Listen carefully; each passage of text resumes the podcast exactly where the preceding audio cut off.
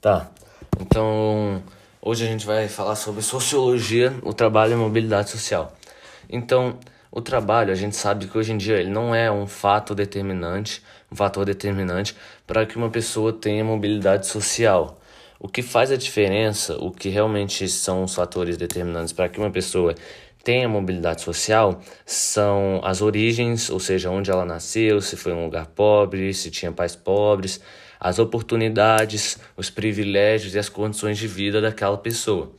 E daí o sucesso ou o fracasso de determinado indivíduo no mercado é, de trabalho, quer dizer, o, o sucesso ou o fracasso do indivíduo no mercado de trabalho depende muito da, da posição desse indivíduo no mercado de trabalho. Hoje, mas nem sempre foi assim. Por quê? Então agora a gente vai falar sobre o liberalismo e a sociedade estamental. Tá. Então, como eu disse, o, o fator, os fatores determinantes para que hoje em dia uma pessoa tenha mobilidade social são as origens, as condições de vida, é, as, as, os privilégios e o sucesso ou fracasso de um indivíduo hoje depende da sua posição no mercado de trabalho. Mas nem sempre foi assim. Por quê? Porque por causa do liberalismo contra a sociedade estamental. Então eu vou explicar melhor. Então, a maneira de pensar de que por meio do trabalho era possível ascender socialmente vem do liberalismo. E o liberalismo, quando ele surgiu, ele enterrou a mentalidade da sociedade estamental do feudalismo. Por quê? Porque na sociedade do, do feudal, feudalismo, do feudalismo, nessa sociedade tinha várias classes, era dividido em, em classes. Então tinha os que oravam, tinha os que combatiam e tinha os que trabalhavam.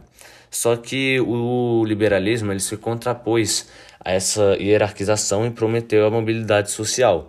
Então, segundo Adam Smith, John Locke e Montesquieu, que eram alguns liberalistas, segundo eles e alguns outros, o enriquecimento e a mudança de classe social que seria acompanhado, obviamente, pelos privilégios sociais e pelo aumento da riqueza, eles só dependiam do protagonismo individual, ou seja, só dependiam do trabalho. Então, se você trabalhasse, você teria você teria uma ascensão social, você iria enriquecer, você teria privilégios sociais e tudo mais. Ou seja, o liberalismo ele propõe a maior liberdade econômica e política possível, seja para empresas ou seja para pessoas. Só que começaram a surgir contestações con contestações. Por quê? Porque as pessoas começaram a se perguntar: mas se o trabalho ele é a fonte de riqueza, se é por meio do protagonismo individual que você consegue ter uma ascensão social e que ele iria garantir a mobilidade social, por que, que hoje em dia ainda existe pobreza e miséria? E por que que o que qual é a razão que, que faz que a riqueza social produzida pela população não seja distribuída igualmente, ou seja, de forma igualitária. Então, alguns pensadores, eles propõem que a resposta para isso é a propriedade privada dos meios de produção. Por quê? Porque propriedade privada significa ser uma propriedade de alguém, dos meios de produção, ou seja, que produz alguma coisa. Então é isso que muda a visão sobre o trabalho. Então, o trabalho de atividade que poderia libertar a sociedade da miséria é, libertar a sociedade da pobreza, é, acabar com a pobreza e com a miséria, ele passa a ser o que a causa. E a partir daí surge o conceito de classe social. Então, classe social é a posição dos indivíduos em relação à posse de um meio de produção, que é determinante para a mobilidade social. Então, agora sim a gente fala um fator que é determinante para a mobilidade social, que é a posse dos meios de produção. Porque se você tem um, um meio de produção, ou seja, uma propriedade que você produz alguma coisa, você vai fazer dinheiro, vai enriquecer, vai ter mobilidade social. Porém, se você não tiver, mesmo que você trabalhe, você pode não ter. Por exemplo, tem muitas pessoas que vivem de bicos e, e trabalham na informalidade e, e, e não possuem uma, uma mobilidade social. Então, os fatores que influenciam na mobilidade social são as origens, são os privilégios, as oportunidades, a posse de meios de produção e etc. Ok, então hoje a gente vai falar sobre classes sociais e as diferentes visões que é, sobre é, essas classes sociais, as diferentes visões para este fenômeno. Então, a primeira divisão de classes é, foi feita por Karl Marx. E o Karl Marx ele via as classes sociais como categorias econômicas. Então, ele se baseava para dividir as classes sociais apenas é, se apenas na nos meios de produção. Então as classes sociais elas tinham uma relação direta com esses meios de produção. Por quê? Porque para Karl Marx existiam apenas duas classes sociais. A classe social das pessoas que, que, que eram que possuíam os meios de produção, então elas possuíam fábricas, é, possuíam as máquinas, enfim, que eram chamados empresários ou então industrialistas ou capitalistas, e a classe social das pessoas que trabalhavam para esses empresários, para esses capitalistas, para esses industrialistas, é, que, que eram chamados do, de proletariados ou então é, faziam parte da classe operária. Então, para Marx, as classes sociais eram apenas categorias econômicas que eram baseadas na que eram baseadas na, na posse dos meios de produção. Depois de Karl Marx veio Marx Weber. E Weber, é, assim como Marx, ele via as classes sociais como categorias econômicas. Essa era uma semelhança, mas ele não se prendia apenas a esse critério. Então, para Weber, é, as classes sociais, a posição social de uma pessoa dependia da situação dela no mercado. E para saber a situação dela no mercado, você tinha que analisar é, o que Marx se baseava, então você tinha que ver se é, quantos bens, é, quantos meios de produção aquela pessoa possuía, mas além disso ele também considerava, por exemplo, o nível de educação, a habilidade técnica. Então aí que ele se diferenciou, que ele se diferenciou de Marx por não considerar apenas o aspecto é, econômico, mas ele via sim as classes sociais como categorias econômicas. E outra diferença né, entre ele e o Marx é que para ele já existiam quatro classes sociais, não duas tinha a classe sociais, a classe social dos grandes proprietários, a classe social dos pequenos proprietários, daí tinha a classe social dos trabalhadores, é, do, dos empregados sem propriedade, então eram pessoas que trabalhavam, só que não tinham propriedade, mas mesmo não tendo propriedade, elas tinham um nível de educação muito alto e recebiam muito bem, e além disso tinham os trabalhadores manuais não proprietários. Então, é, as duas principais diferenças, o que diferenciou Marx e Weber foi isso, foi que Weber ele não apenas considerou o critério econômico para é, determinar a posição social de um indivíduo e além disso ele também determinou que existiam quatro classes sociais e não apenas duas. E aí depois do Weber veio o Pierre Bourdieu, Bourdieu é Bourdieu eu acho, e o Pierre Bourdieu ele foi é, um, um, importante teórico de classes porque foi com ele que as classes sociais elas passaram de elas deixaram é, ser como eu posso dizer categorias econômicas porque ele já não definia mais as classes sociais como categorias econômicas. Ele definia as classes sociais de acordo com hábitos próprios ou seja de acordo com as experiências de acordo com os conhecimentos de determinado indivíduo e daí para ele as classes sociais, a classe social de, um, de uma determinada pessoa seria determinada por três critérios. Então tinha o critério social, que era a capacidade da pessoa se relacionar, é, de estabelecer relações sociais com os outros e também é, de, de, de estar, é, como eu posso dizer, preparada para servir como instrumento de dominação. O outro é, critério era o capital cultural, então era o conhecimento, as experiências que aquela pessoa tinha, e por último, o terceiro critério que ele considerava para determinar a classe social de alguma pessoa era um capital simbólico, então era a honra, era o prestígio, a autoestima, o status daquela pessoa. Então é isso. É, foi, foi a partir de Bourdieu que as classes sociais elas deixaram de ser uma categoria é, deixaram de ser categorias econômicas. Ok, então no último podcast a gente falou sobre como Marx, Weber e como Marx Weber e como Bourdieu dividiam as classes sociais. E daí a partir da década de 1930, nos Estados Unidos e na Europa pós Segunda Guerra Mundial, e na América Latina foi a partir da década de 1970, a sociedade de consumo surgiu. E daí com isso ficou muito mais difícil para os sociólogos dividirem as classes sociais. E daí a partir dali então começaram a surgir outros elementos que, que seriam muito importantes para definir a classe social de determinada pessoa. Então, a renda e o consumo, por exemplo, foi muito importante. E além deles, o estado civil, a sua idade, a sua profissão, o, o lugar que você mora, o lugar que você trabalha, o seu nível de, de escolaridade, o tamanho da sua família, todos esses fatores eles começaram a ser utilizados para definir a classe social de determinada pessoa.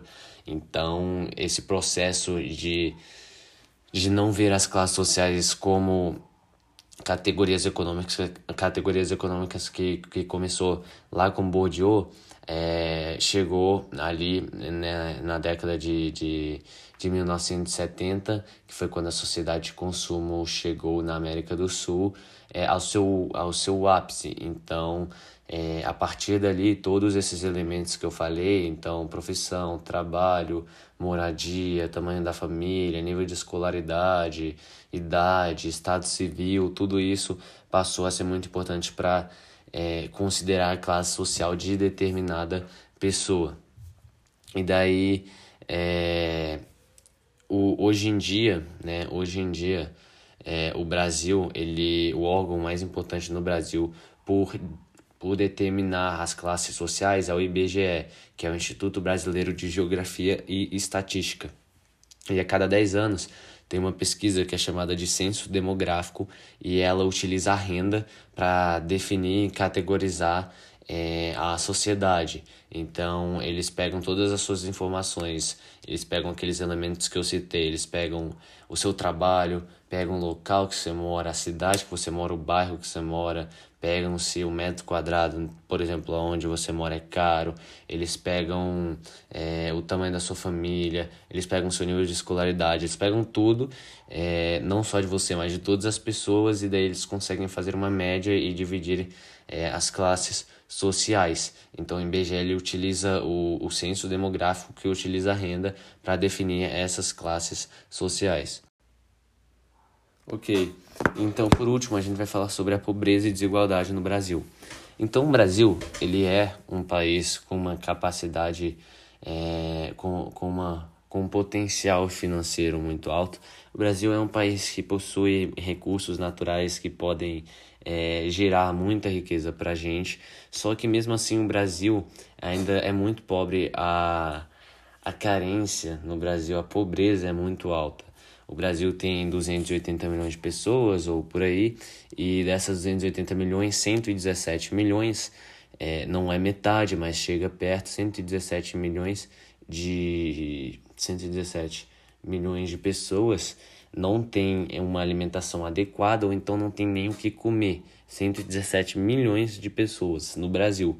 Então, por esse, apenas por esse dado, por essa estatística, a gente consegue ver a situação, o quão precária é a situação no Brasil e que o Brasil, sim, ainda tem muita pobreza. Porém, isso está começando a mudar. É, no Brasil está acontecendo um fenômeno de que é, mais da metade, metade da população brasileira está saindo das classes sociais mais baixas e indo para a chamada classe C, que, que não é uma classe média, não chega perto de ser uma classe média, mas também já não é aquela pobreza extrema que você não consegue se sustentar. Isso foi graças principalmente à distribuição de renda no trabalho. É, e, e foi muito importante é, nessa distribuição de renda de trabalho o aumento do salário mínimo. E daí é claro que mesmo com esse aumento do salário mínimo e tendo essa migração das classes sociais mais baixas para para a classe social, para a chamada classe C, é, a pobreza não está nem perto de acabar e ainda falta muito para que esse salário mínimo ele consiga suprir as necessidades básicas das pessoas, né? Porque a gente vê que hoje em dia você tendo um salário mínimo, você não consegue, você até consegue se sustentar, mas não de uma maneira tão adequada. E daí então, além disso, é, houveram revoluções como essa melhor distribuição de renda no trabalho, houveram é, o avanço de leis, é, programas políticos e sociais. Porém, mesmo com tudo isso, o Brasil ainda é muito pobre e o Brasil tem diferentes níveis de pobreza, diferentes níveis de desigualdade. Então, tem pessoas que são pobres, mas conseguem se sustentar, conseguem comprar alimentos, conseguem se alimentar, às vezes até conseguem pagar o aluguel da casa. E tem pessoas que são pobres que a renda que elas recebem não é, não é suficiente nem para conseguir se alimentar, quanto mais para conseguir se locomover, para conseguir pagar o aluguel da casa, a energia, o gás, enfim. Então, o Brasil ainda tem diferentes níveis de pobreza. É, e além disso, o Brasil tem uma pobreza no meio rural e no meio urbano. Então, o que a gente consegue concluir é que a pobreza ainda não foi erradicada. Ela, ela pode até estar tá sendo. É, é, tá, ela pode até estar tá sendo reduzida, mas ainda falta muita coisa para que ela seja erradicada. Ok, então agora a gente vai responder algumas perguntas. Então, a primeira pergunta é: em que Weber se difere, se difere de Marx na categorização das classes sociais e em que Bourdieu se difere dos dois. Então, o Marx ele via as classes sociais como categorias econômicas e ele e ele dividia essas classes sociais apenas é, de acordo com a posse dos meios de produção.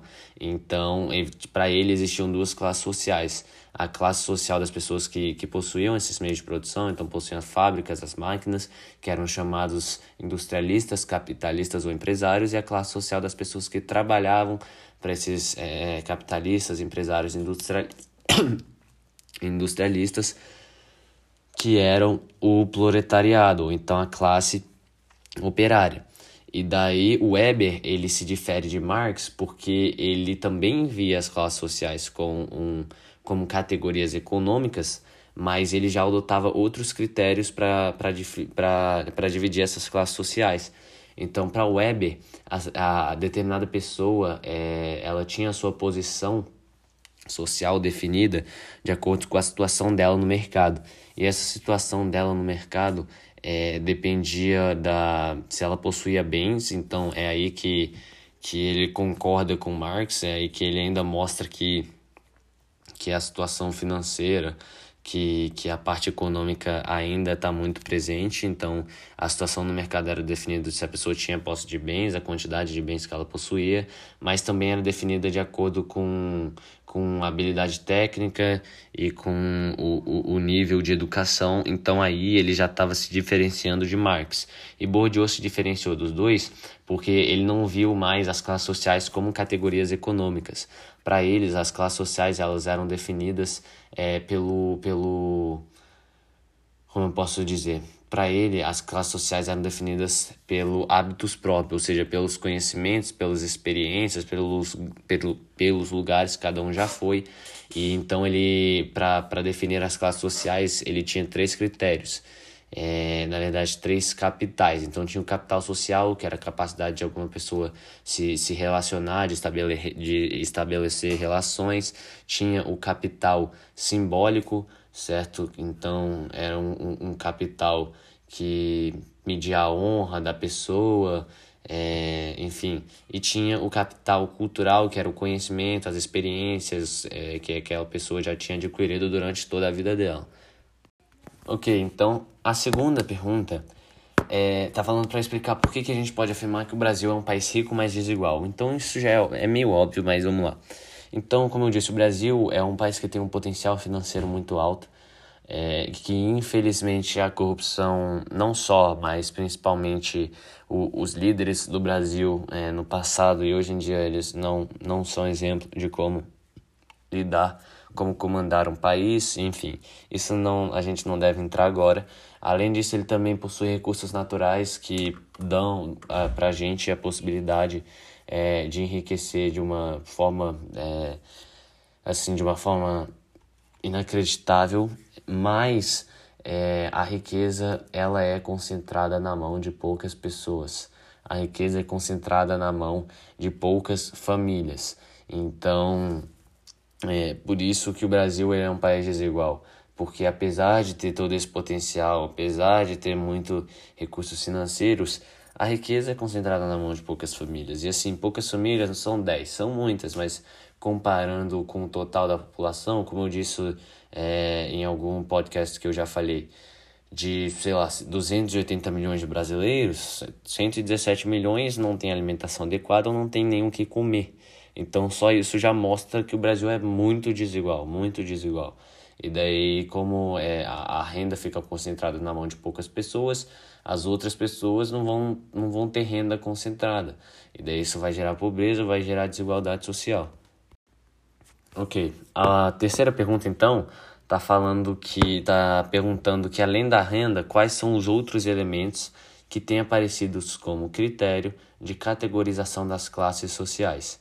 Então, os outros elementos que também têm sido utilizados para dividir as classes sociais é o nível de escolaridade, o lugar, o, o local que você trabalha, o local que você mora, a sua profissão, tamanho da sua família, a sua idade, é, o estado civil, enfim, os gostos pessoais, o estilo de vida, todos esses elementos além da renda, certo? Que é o principal fator utilizado pelo IBGE, é, são utilizados para definir as classes sociais. A quarta pergunta, ela está perguntando como o governo, por meio do IBGE, tem caracterizado os estratos sociais. Então, o governo, por meio do IBGE, que é o, que é o instituto, né, de, é o Instituto Brasileiro de Geografia e Estatística, é, ele categoriza as classes sociais de acordo com o censo demográfico. O censo demográfico é uma pesquisa realizada de 10 em 10 anos, em que o IBGE, que é o Instituto Brasileiro de Geografia né, e Estatística, ele recolhe dados de todas as pessoas, então recolhe aqueles elementos que são utilizados para categorizar as classes sociais é, que são que o nível de educação, o lugar que você trabalha e mora, a sua profissão, seu estilo de vida, também da sua família, nível de escolaridade, enfim, tudo isso. E eles pegam todos esses elementos de cada pessoa e no final eles conseguem dividir, é, conseguem conseguem formar as classes sociais e daí eles utilizam como principal fator a renda né, que cada pessoa recebe. Ok, então a última pergunta é, a pobreza já foi erradicada no Brasil? Justifique. Então, a resposta claramente é não.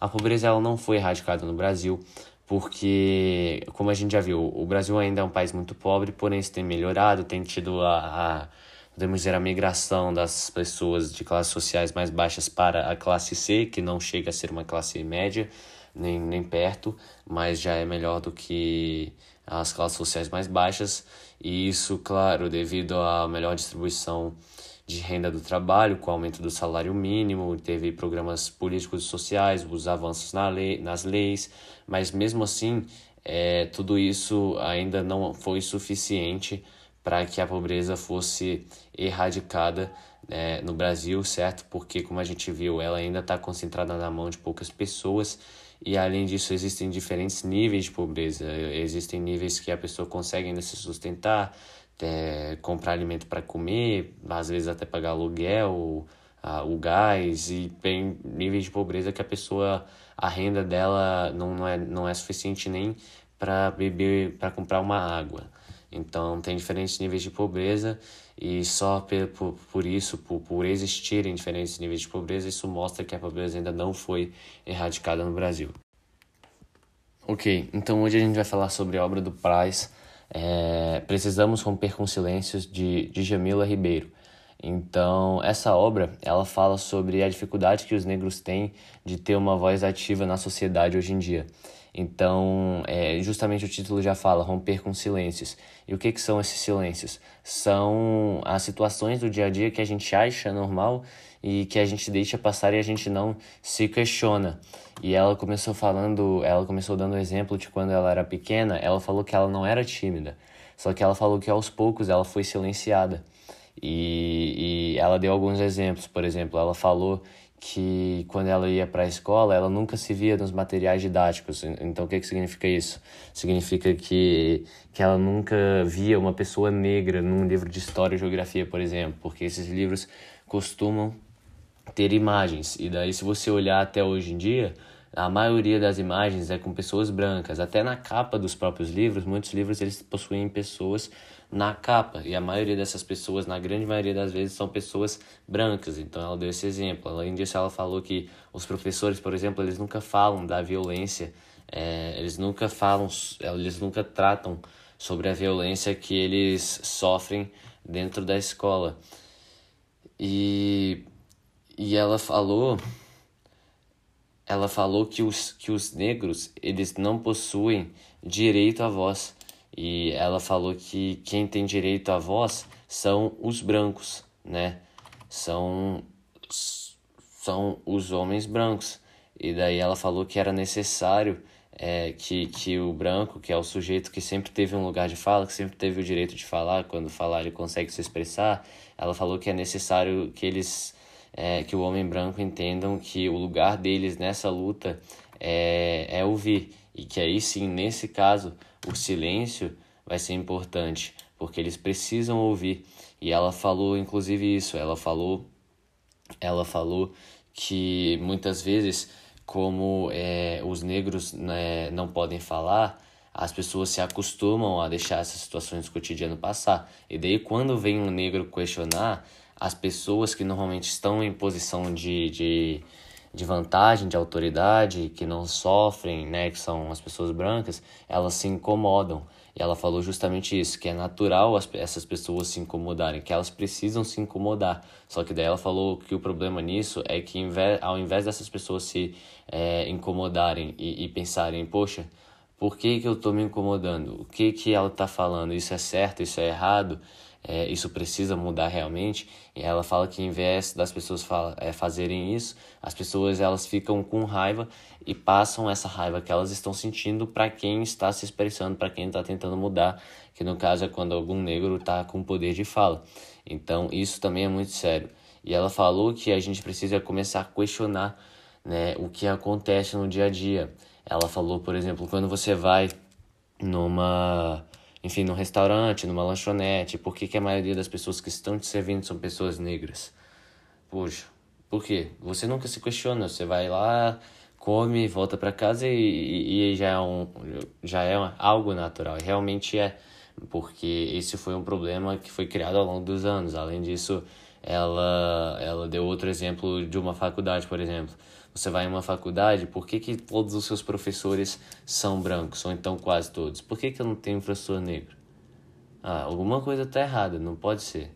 Ela, por que, que ela falou que os, os negros que tem naquela universidade, o lugar deles é, é no banheiro, é limpar o banheiro? Então ela falou que é importante que, que a gente questione é, essas situações do dia a dia para romper com esses silêncios. Esses silêncios são justamente isso as situações que a gente deixa passar e que cada vez se tornam mais normais e, e que quem acaba sofrendo com isso são eles, porque quem é branco não percebe, já é algo normal, mas eles ao longo do tempo acabam sentindo, igual ela sentiu quando ela, quando ela era criança. E daí hoje em dia a gente consegue ver né, que está tendo mais expressividade, eh, principalmente porque o caso com é, as violências contra os negros aumentou muito, principalmente depois da morte de George Floyd. E, e daí a gente vê o tanto de pessoa, tanto de pessoas que se incomodam, é, que falam que é mimimi, que falam que é frescura, quando algum negro é, tem o poder de voz para se expressar e lutar por essa causa. Então é isso, a, a principal, o principal objetivo dela é tentar explicar para a gente o que, que são esses silêncios e, explicar para a gente o que, que tem que acontecer para a gente conseguir rompê-los. Então hoje a gente vai falar um pouco sobre a globalização né? É, e a gente sabe que a globalização ela praticamente molda é, o nosso cotidiano, né? Ela está presente no nosso cotidiano, no nosso dia a dia. E a globalização ela não só atinge, não só abrange áreas como história, geografia economia, mas também como a sociologia. E a globalização, ela não só abrange essas áreas, mas como também tópicos é, como identidade, comportamento, cultura, desnacionalização, meio ambiente, trabalho, tecnologia da informação, todos esses tópicos eles é, são também né, vinculados à globalização. Então a globalização ela meio que abrange tudo. E como eu falei, além de abranger essas duas coisas, né, esses tópicos e essas áreas, essas matérias, a globalização ela também é, ela influencia no comportamento das pessoas no dia a dia dentro das suas respectivas culturas. E daí se você se perguntar, a globalização ela é um fenômeno recente? Bem, não, ela não é um fenômeno recente. Podemos dizer que a globalização ela surgiu, ou pelo menos ganhou força com o imperialismo no século XVI, onde os países, né, principalmente europeus, eles dominaram o mercado afroasiático e colonizaram os países é, da África. E além disso também, é, desde então ela surgiu, mas ela também é, ganhou força com o neocolonialismo do século XIX. Então não, ela não é um fenômeno recente, mas a gente não pode comparar a globalização dessa época com a, com a globalização, né, com a fase da globalização que a gente está vivendo hoje, certo? Que é, o é a terceira fase do capitalismo. Então, a gente está vivendo essa terceira fase do capitalismo há três décadas. E é, essa terceira fase do capitalismo, que é a globalização de hoje, ela praticamente molda a economia, a sociedade e a cultura. Então, ela molda né, a, as relações econômicas e as relações socioculturais se baseiam na, nessa fase do capitalismo. Assim como nas outras duas fases do capitalismo que já passaram, a sociedade, cultura e economia também se basearam nas determinadas fases do capitalismo. Então a gente pode perceber que a globalização ela tem é, como um de seus pilares o imperialismo do século XVI, certo? É, não, do século XIX. O, a terceira fase do capitalismo e além disso as duas grandes guerras mundiais. Então são esses eventos que marcaram a história também, né, marcaram a globalização, porque foram é, nesses momentos que foram, foram esse, esses períodos da história que marcaram o mundo. E a globalização é justamente isso. Ela, ela junta é, tecnologia, junta informação, junta economia, junta política, ela molda os nossos comportamentos, as nossas relações, a sociedade, a cultura. Ok, então como eu falei no último podcast, o imperialismo do século XIX ele foi um, ele é na verdade um dos pilares da globalização. E ele sendo um dos pilares da globalização, a gente consegue explicar o porquê que ainda existe tanta desigualdade no mundo e por que, que a globalização ela causou isso, certo? Então é claro que a gente sabe que a globalização ela já ajudou muitas pessoas, ela mantém o mundo todo sabendo de tudo é, a, a todo momento, porém ela causou desigualdades e ainda causa. Por quê?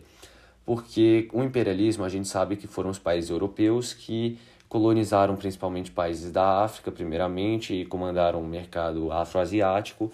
Então, esses países europeus, que hoje a gente chama de países desenvolvidos, são os países que se modernizaram, certo? Então, os países que se modernizaram são os países que mandam na economia e na política internacional há vários anos, há, há várias décadas, há vários séculos, certo? Que são os países principalmente europeus, né? No início eram só eles. Então, esses países, não só os europeus, mas como outros países desenvolvidos, quando eles começaram a se desenvolver, quando eles começaram né, a, a se modernizar, eles precisaram utilizar recursos das suas ex-colônias, certo? Que na época eram colônias, hoje não são mais.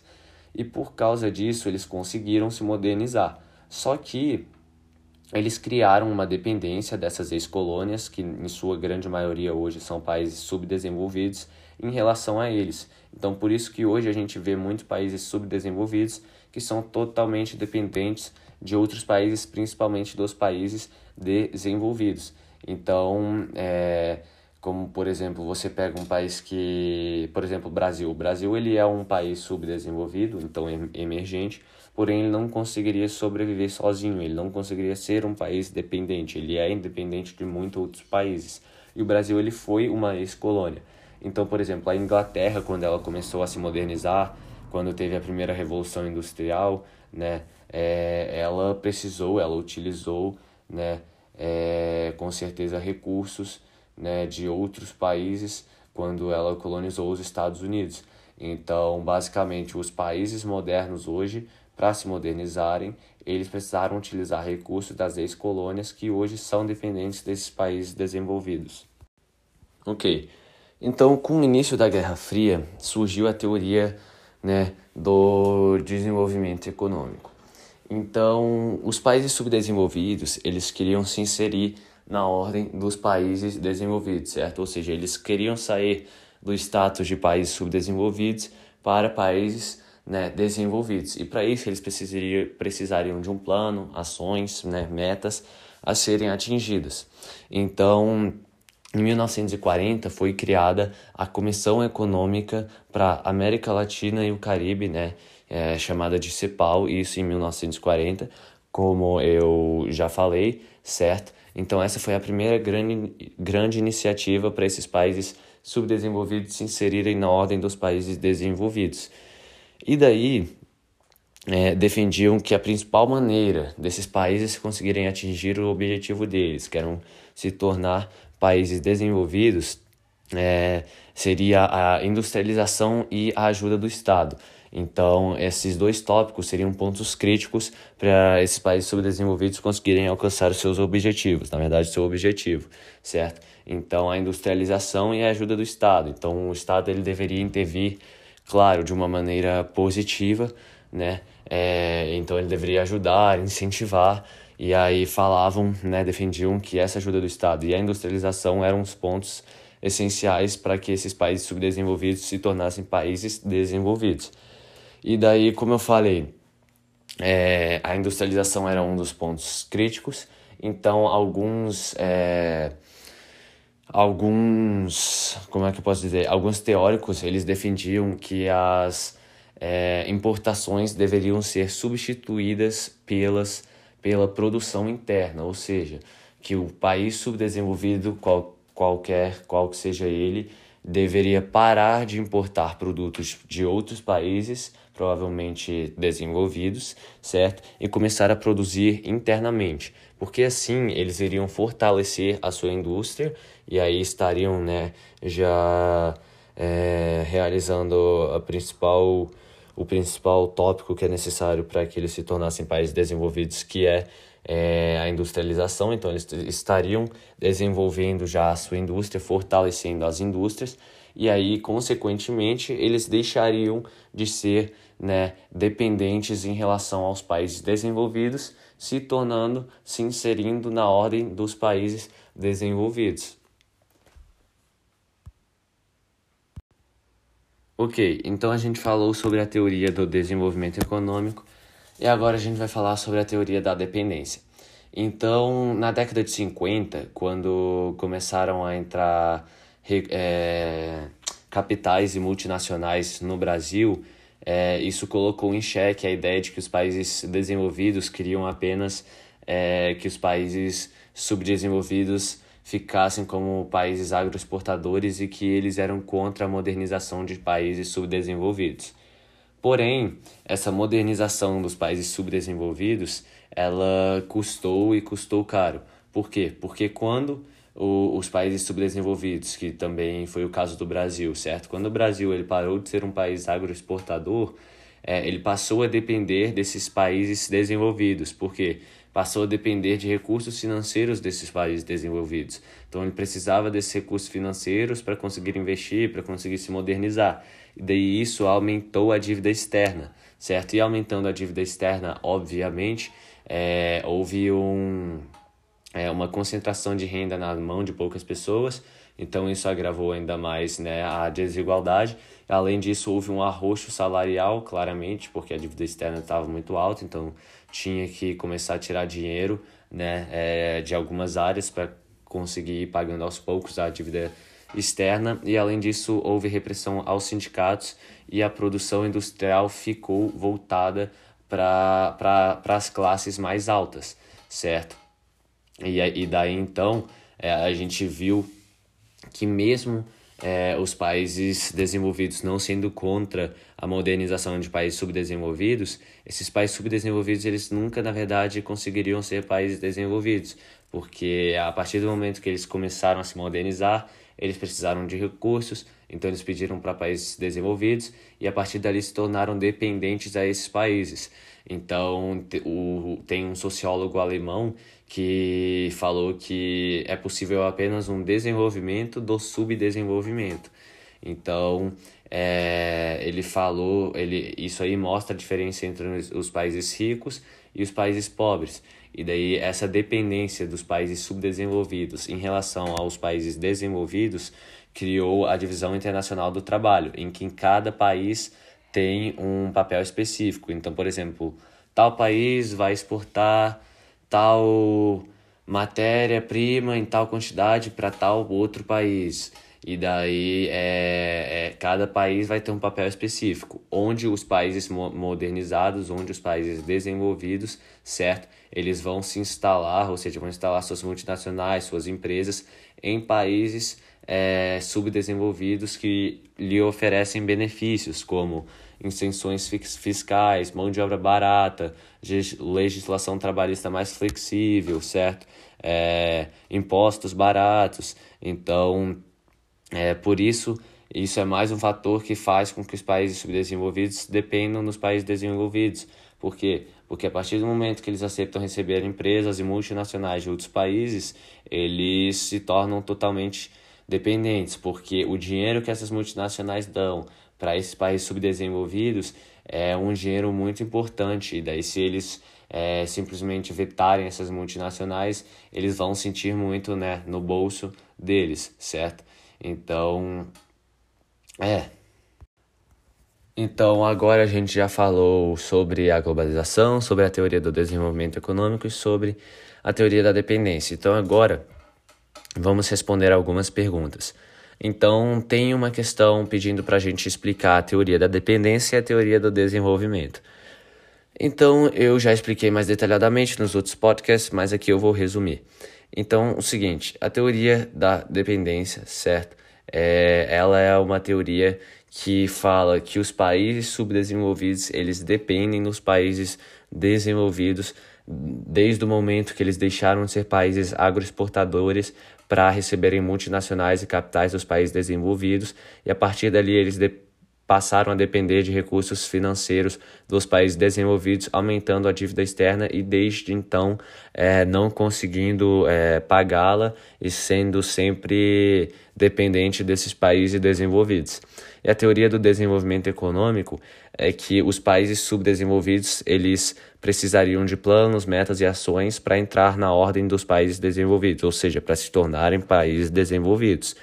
E a principal coisa que eles deveriam fazer era se industrializar. Então, a industrialização e a ação do Estado seriam os dois pontos críticos, né, para eles conseguirem se tornar países desenvolvidos. E daí, é, para isso, alguns sociólogos eles defendem que esses países eles deveriam substituir a importação, ou seja, deveriam deixar de importar e deveriam começar a produzir internamente, porque, consequentemente, eles iriam fortalecer as suas indústrias e de deixar de, de depender dos países é, desenvolvidos, se tornando países é, como esses outros desenvolvidos. Então, outra pergunta está pedindo para a gente apresentar algumas medidas locais que instalam a dependência de um país em relação a outros. Bem, então, como a gente viu, certo? É, os países desenvolvidos eles se instalam em países subdesenvolvidos que lhe oferecem benefícios. Esses benefícios são isenção fiscal, mão de obra barata, é, a flexibilização da legislação trabalhista. Então, essas medidas que são locais, que são tomadas, decididas pelo governo, elas causam dependência em relação aos, a outros países. Então, a China faz isso faz muito isso. Por isso que a China tem tantas empresas, por isso que tudo que a gente vê tá lá made in China. É, o Brasil ele também faz isso. Então países eles eles fazem isso, eles adotam essas medidas para atrair multinacionais e empresas de outros países desenvolvidos e ganhar dinheiro. Porém, do outro lado, eles nunca vão conseguir parar de ser dependente desses países se eles não pararem de fazer isso e como defenderam os sociólogos na teoria do desenvolvimento econômico, é, se eles não pararem de fazer isso e começarem a produzir internamente para se fortalecer e deixarem de ser dependentes, eles sempre vão continuar sendo é, dependentes, tendo uma relação de dependência em relação a outros países. Bem, então está perguntando quais são as consequências sociais que podem ocorrer a partir de algumas medidas locais, certo, que instalam a dependência de um país em relação a outros. Bem, então como eu falei, o Brasil, ele adota essas medidas locais, a China faz isso tudo visando lucro. Então eles flexibilizam a legislação trabalhista, a, a fiscal, é, eles tornam a mão de obra barata. Porém, é pensar até onde vale a pena. Porque vai chegar um momento em que eles vão flexibilizar tanto a legislação trabalhista que vai ficar um caos em que pessoas poderão morrer trabalhando porque a legislação trabalhista vai estar tá muito flexibilizada. Isso um exemplo. Além disso, como a mão de obra é muito barata, é, talvez é, os profissionais, que na verdade poderão nem ser profissionais, as pessoas contratadas para realizarem um serviço, elas podem não ser especializadas naquilo ou podem ser não tão boas, é, porque a mão de obra é barata, então elas acabam fazendo não do jeito certo, por exemplo, se são contratadas para fazer um prédio, certo? E a mão de obra é barata. Então são pessoas que não são tão boas, não são especializadas em determinada ação. Elas fazem esse prédio que vai servir de moradia para outras pessoas se esse prédio não for bem feito e, e a algum momento é, tiver um imprevisto, ele pode vir a desabar e matar várias pessoas, tirar a vida de vários cidadãos. Então tem que pensar até onde vale a pena é, tomar essas medidas é, apenas visando o lucro para sacrificar outros, outros pontos.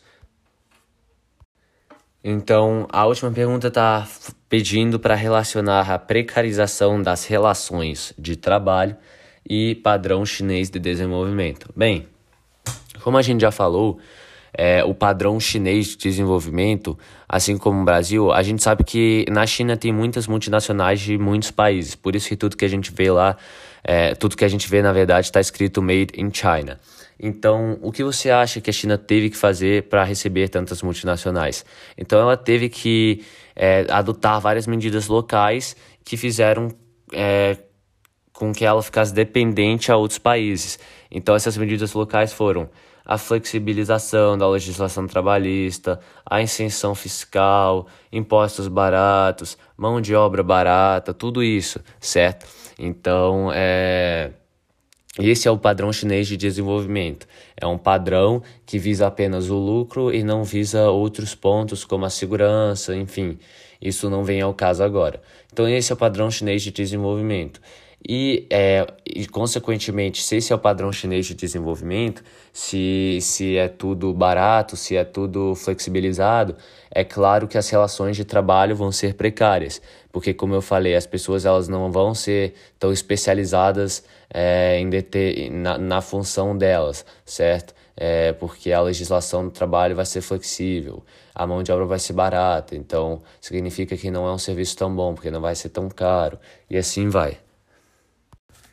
E para finalizar, não é pergunta, mas eu acabei não falando disso antes das perguntas, eu acabei falando durante elas, mas é só para resumir aqui.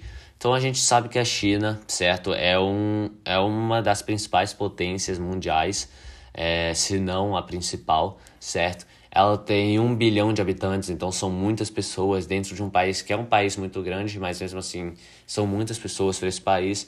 E é um país que, que é um que é um país comunista, certo? E a partir de 1978 ela começou a se modernizar, né, à base da exploração da mão de obra qualificada e barata. Então, é, a China, ela para aumentar os seus lucros, ela tomou várias medidas, certo? Como flexibilizar direitos de trabalho, ou seja, flexibilizar a legislação trabalhista, ela terceirizou a mão de obra, houve é, isenção fiscal, tudo isso para visar é, se tornar mais forte no mercado global, ou seja, para ter mais lucro. Mas aí vem a pergunta: Até quando isso vai valer a pena? Quais são as consequências sociais que poderão vir por causa desse padrão de desenvolvimento? Então, o padrão chinês de desenvolvimento é justamente esse, certo? É um padrão que, que ele só visa o lucro e que tem várias medidas que, que atraem multinacionais e empresas de países desenvolvidos, porém que, que já estão apresentando e que apresentarão com certeza muitas consequências sociais como por exemplo a pobreza. É, na China, claro, é muita gente, mas muita gente é, são pessoas pobres e além disso, justamente uma outra coisa, uma consequência social que teve, foram que muitas pessoas, né, elas foram escravizadas, certo? É, praticamente escravizadas por causa desse padrão é, chinês de desenvolvimento, porque a mão de obra é terceirizada, a mão de obra é barata, então as pessoas elas ganhavam muito pouco para trabalhar muito. Então é praticamente são pessoas praticamente escravizadas. Por isso que a gente escuta que determinada marca, é, por exemplo, se não me engano, a Zara, determinada marca utiliza é, mão de obra escrava. Por quê? Porque em determinado país que tem uma multinacional, uma sede dessa empresa, lá, certo, a, a mão de obra é terceirizada e a, flex, e, e a legislação trabalhista é flexibilizada. Então, é, é, essa empresa vai poder aproveitar ali dessas medidas. Então, é justamente isso. O padrão de chinês de desenvolvimento é um padrão chinês muito é um padrão de desenvolvimento muito arriscado e que com certeza, além de já estar trazendo, vai trazer muitas consequências. Ok, então agora a gente vai falar sobre uma obra do Pais que é onde as cientistas não têm vez, certo? Então, é, basicamente, resumindo tudo que a gente vai falar, é que a falta de apoio e um ambiente hostil contribuem para a baixa adesão de mulheres nas áreas STEM. Então, as mulheres que, que iniciam doutorado nas, áreas da ciência, tecnologia, engenharia e matemática, STEM em inglês, né, que é Science, Technology, Engineering, Mathematics, essa área STEM, né, elas são 12% menos propensas a terminar né, a sua graduação do que os homens. Em um estudo, fala que 74% das mulheres elas se interessam por essa área STEM, ou seja, por ciência, tecnologia, engenharia e matemática, mas apenas 30% das mulheres acabam se tornando pesquisadores, acabam se graduando. E dentro dessas 30%, né, dessas mulheres, 27% sentem que não estão evoluindo em suas carreiras e 32% desistem até um ano depois de se graduarem, certo? E daí começa, começam, na verdade, a surgir as perguntas do porquê. Por que, que essas mulheres elas acabam desistindo, enfim. É, primeiramente, né, a gente sabe que esse, a diferença de, de gênero na educação está presente desde a base, certo? E que ela acaba se intensificando nos níveis mais altos de ensino, então é, essa tendência né, das meninas começarem a perder o interesse pelas áreas STEM, ela se acentua no final do ensino médio. E além disso, é, é, uma coisa que contribui muito né, para as mulheres que já são formadas desistirem, é, estudos apontam que é o ambiente masculino, majoritariamente masculino. Então já é, consequentemente, um ambiente hostil para as mulheres, certo? Já é um ambiente em que elas não se sentem é, muito confortáveis e que aí por isso elas muitas vezes sofrem abuso, elas sofrem assédio, elas são menosprezadas, enfim é, muitas vezes as suas ideias elas são rejeitadas, certo? Por exemplo, em, em reuniões de laboratório.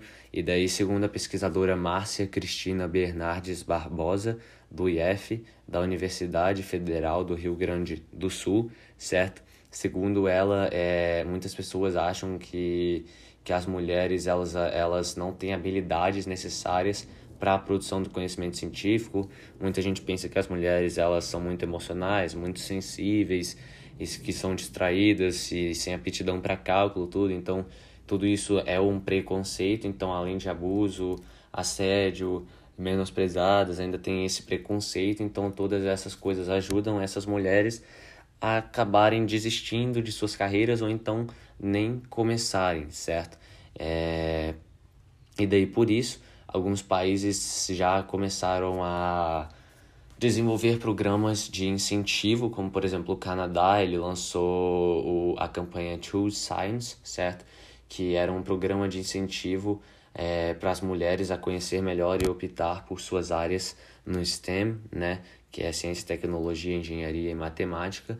E no Brasil não, não tem muitos movimentos ainda, né, de incentivo, mas um dos mais conhecidos é o projeto Meninas na Ciência, que é justamente um projeto para incentivar né?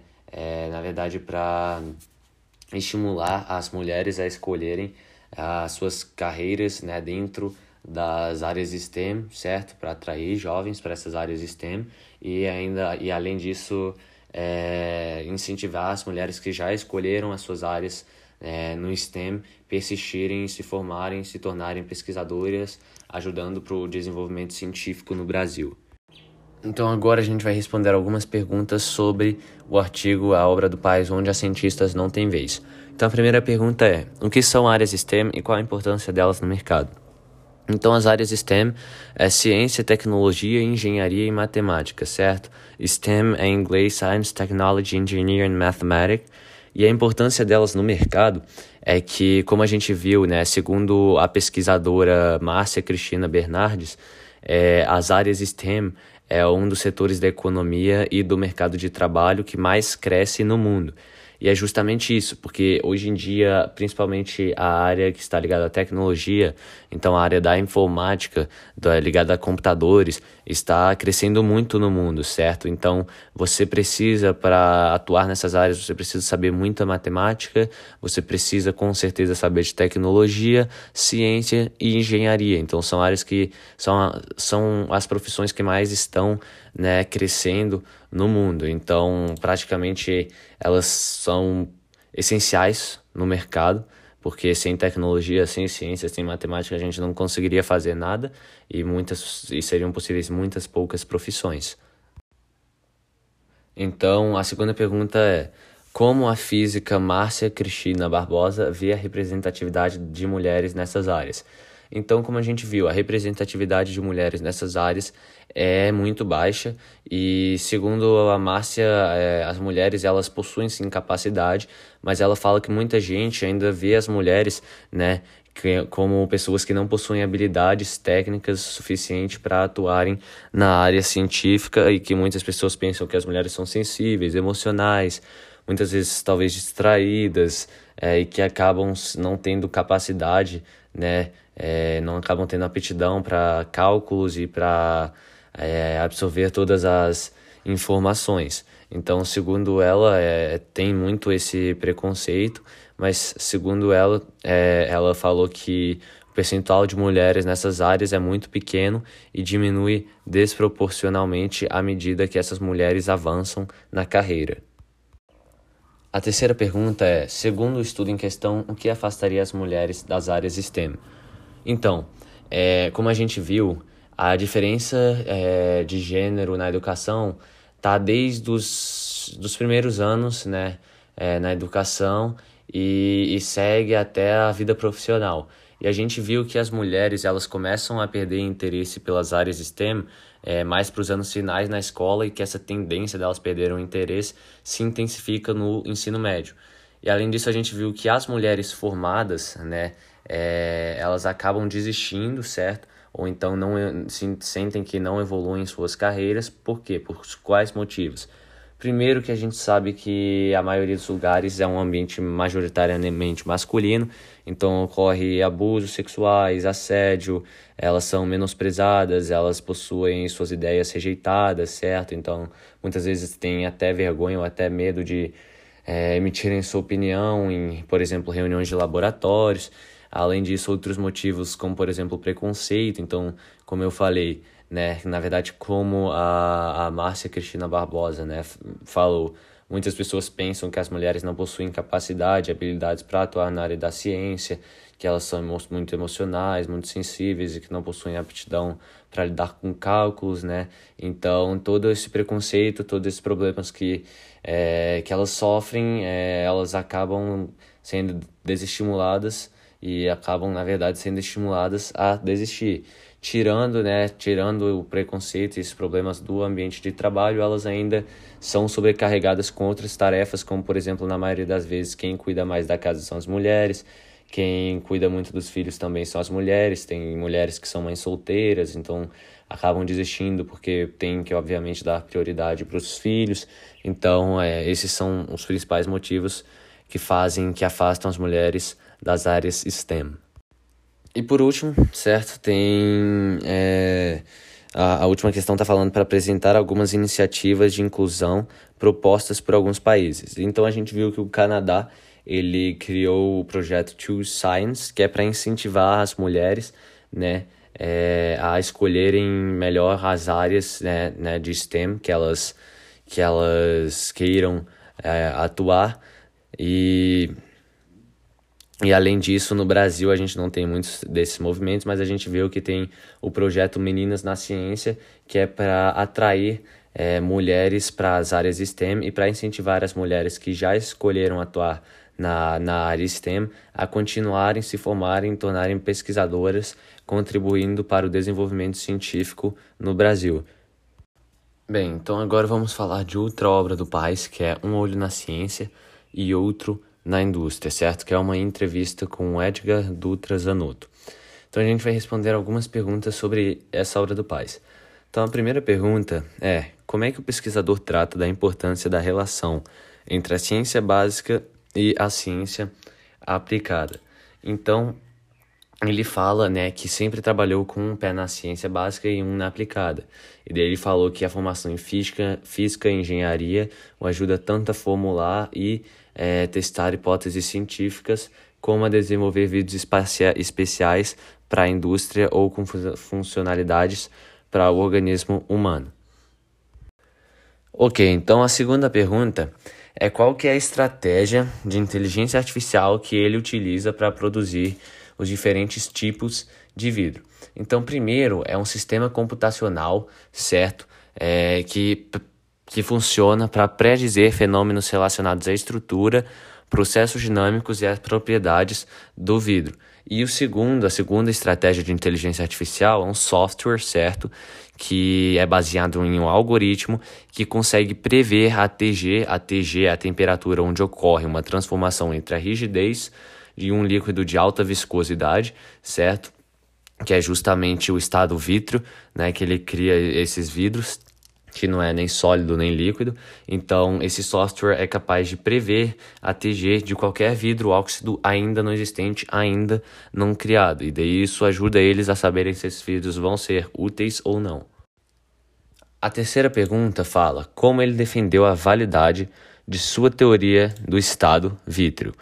Então, ele primeiro perguntou qual era a diferença entre informação e conhecimento. E daí ele falou que informação você ia juntando ao longo dos anos, você ia pegando várias informações de determinadas épocas, juntava ao longo dos anos e no final, quando você agrupava todas juntas, você você alcançava ou então formava o conhecimento. Então ele falou que ele demorou 40 anos estudando e pesquisando para ter o insight refletir e, re e redigir esse artigo, né, a sua teoria, a sua tese sobre o estado vitro, que é o tipo de vidro que ele produz. A quarta pergunta fala qual a característica do cientista no que se refere ao compartilhamento de informações na produção do conhecimento. Então é justamente como é que ele defendeu sua tese sobre a produção do estado vítreo, certo? Ele fala que informação são é, enfim, coisas que você vai juntando ao longo dos anos, que você é, re, recebe em determinada época e que você acaba juntando ao longo dos anos até você formar todas elas juntas e quando você junta todas elas você acaba formando conhecimento. E ele fala que pesquisadores pe pesquisam por 30, 20, até 40 anos para formar um conhecimento né, e poder redigir sobre alguma matéria é, criar alguma tese. A quinta pergunta é, é o seguinte: quais as contribuições que ele aponta que sua pesquisa teve para a medicina? Então ele fala né, que o biovidro, que é o vidro que ele produz, que não é nem, nem sólido nem líquido, é muito promissor. Por quê? Porque ele fala que esses vidros eles podem ser usados na regeneração de ossos, como próteses, é, problemas dentários e também feridas na pele, degeneração de nervos e cartilagens. Além disso, ele falou que quando esse vidro está na forma de pó, certo, funciona como uma espécie de cola. Então ele falou que algumas dessas prévias já são funcionais e que há, por exemplo, um osso ilíaco artificial feito de vitrocerâmico bioativo para ser implantado no quadril, certo? Além disso, ele falou que, em conjunto com outros professores é, de, da, unidade, da Universidade Federal de São Carlos, certo? Ele criou um, um biovitro cerâmico semelhante aos ossículos da orelha, né, do ouvido médio, usado para substituir né, esse ossículo quando as pessoas o perdem, normalmente em casos de infecção severa. Então, assim, é, ele fala que, na verdade, ele não fala, mas ele deixa claro que essa sua pesquisa, é, a criação desse biovidro, certo? É essencial para muita, muitas áreas da medicina. Bem, a sexta pergunta está falando para fazer uma análise da importância das universidades e centros de pesquisas na formação dele. Então, primeiro a gente sabe que, que ele se formou, certo, em uma universidade, ele se formou né, na Universidade Federal de São Carlos, e a gente sabe que é, profissionais que trabalharam e trabalham com ele, eles também foram formados em universidades. A gente sabe que né, é, ele tem parceria com empresas ou então que podem ser centro de pesquisas ou não, né? Porque claro que tem empresas que são centro de pesquisas. Ele falou que ele tem parceria com essas empresas. Além disso, ele falou que graças, né, é, a algumas universidades, certo? Ele conseguiu desenvolver os seus projetos. Ele disse que tinha amigos que ajudaram ele a desenvolver seus projetos, que eram formados em, em universidades não só aqui no Brasil, mas como, é, como lá fora também. É, além disso, ele falou que, que quando ele se tornou professor, né, ele, ele começou a trabalhar no, no, no DEMA, que é o Departamento de Engenharia de materiais da Universidade Federal de São Carlos. Então, além disso, é, ele, ele trabalhou, ele conseguiu uma bolsa, né, na, na coordenação de aperfeiçoamento de pessoal de nível superior, ele fez doutorado, né, é, em, em, universidades né, lá fora, em outros países, no Reino Unido, certo? Além disso, ele falou que o material utilizado para para fazer esses vidros. Eles foram alguns foram inventados, né, pelo pessoal da empresa Corning, que é uma empresa, né, é, estrangeira, da americana. Além disso, ele falou que foi convidado a participar, né, de, de, de ele foi convidado a passar um período na Universidade da Flórida. Então, assim, esses centros de pesquisas e universidades basicamente foi onde ele aprendeu tudo e foi onde ele contou na hora que precisava, seja com materiais ou outros profissionais que ajudaram ele. Ok, então a sétima pergunta está perguntando como é que é a parceria entre empresas e o centro de pesquisa e centros de pesquisa. Então ele falou que é, em todos os níveis. Então ele falou que às vezes eles descobrem algo interessante e procuram empresas é, que têm o potencial, é, né, de, na verdade eles procuram empresas interessadas em investir, em realizar ensaios é, para criar materiais. Eles falaram que outras vezes são empresas que procuram eles, né, para auxiliar ou, ou aperfeiçoar algum material. Então ele falou que essa relação entre as empresas né, e os centros de pesquisa está sempre presente, né, e isso em todos os níveis. E a última pergunta é como tem sido feito o trabalho de divulgação científica. Então ele publica no JNCS, certo? E ele é editor desse jornal. Então perguntaram para ele se não tinha conflito de interesses, certo? Então ele falou que ele começou como editor em 2010, mas antes dele ser editor, ele já tinha publicado 70 arquivos, né, antes disso. E daí ele falou que que quando ele foi convidado, né, é, ele falou que só aceitaria ser o editor se ele pudesse continuar publicando nesse periódico, né? Então permitiram que ele fizesse isso e que não haveria problema. Então os artigos dele, né, é, os estudos dele, eles são enviados para revisores que não saibam quem eles são. Então isso é daí não atrapalha, certo? E é assim que que é feito o trabalho de divulgação científica. Ok, então agora a gente vai falar sobre uma ficha desigualdade e violência, certo? Então, é, o que que tem várias percepções sobre violência, certo? É, várias pessoas pensam coisas diferentes sobre a violência, só que quanto mais constante ela é, mais banalizada ela é e mais reproduzida ela é, certo? Então, quanto mais constante a violência, mais violência vai ter, obviamente. E daí, então, o que, que é violência, certo? Sobre um conceito sociológico, certo? Porque se alguém te pergunta o que, é violência, você vai falar, ah, violência é quando tem briga, ou então quando tem insultos, quando tem danos morais e físicos a alguma pessoa. Mas a definição de violência, certo? Num ponto, num ponto de vista sociológico, é o seguinte, de acordo com Michaud, ou então se escreve Michaud, certo? A violência é quando há interação entre indivíduos ou então sociedades ou então classes sociais. Então há uma situação de interação. Essa situação vai ser entre indivíduos, entre classes sociais, entre sociedades. E daí nessa interação, certo? É, vários ou então um ator, certo? É, vai causar danos ou então vão causar danos a várias pessoas, certo? Em graus diferentes certo? Então esses atores, como eu falei, podem ser o quê? Pode ser um ou mais indivíduos, pode ser uma ou mais classes sociais, pode ser uma ou mais sociedades, certo? Um ou mais países. Então vai haver uma interação, vai haver uma interação entre indivíduos. Esses indivíduos são os que eu acabei de falar, certo? Então, vai haver a interação entre esses atores, certo? Esses atores, nessa interação, eles vão causar danos a várias pessoas e esses danos eles podem ser em graus diferentes, certo? E além disso, os danos eles podem ser danos à sua integridade física, então vão ser danos físicos, então a pessoa vai é, ter sido machucada, vai ter sido espancada, alguma coisa assim. Podem ser danos do quê? Podem ser danos morais, certo? Ou então podem até ser danos a seu, às suas posses, então também podem ser danos é, as suas participações simbólicas ou culturais. Ou seja, alguém pode ofender né, determinada pessoa só porque ela é de determinada religião, enfim. Então, o que é violência do ponto de vista sociológico?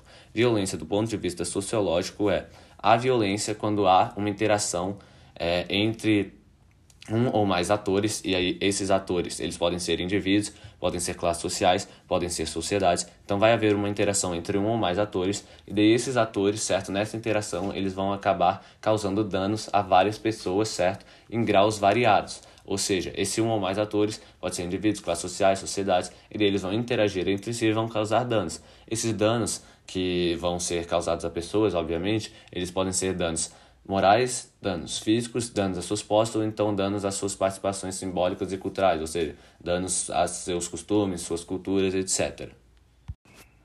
Ok, então a gente viu, certo, que a violência é o quê? A violência é quando há uma é, interação entre um ou mais atores, ou seja, há uma situação de interação entre um ou mais atores. Esses atores podem ser indivíduos, podem ser classes sociais, podem ser sociedades, certo?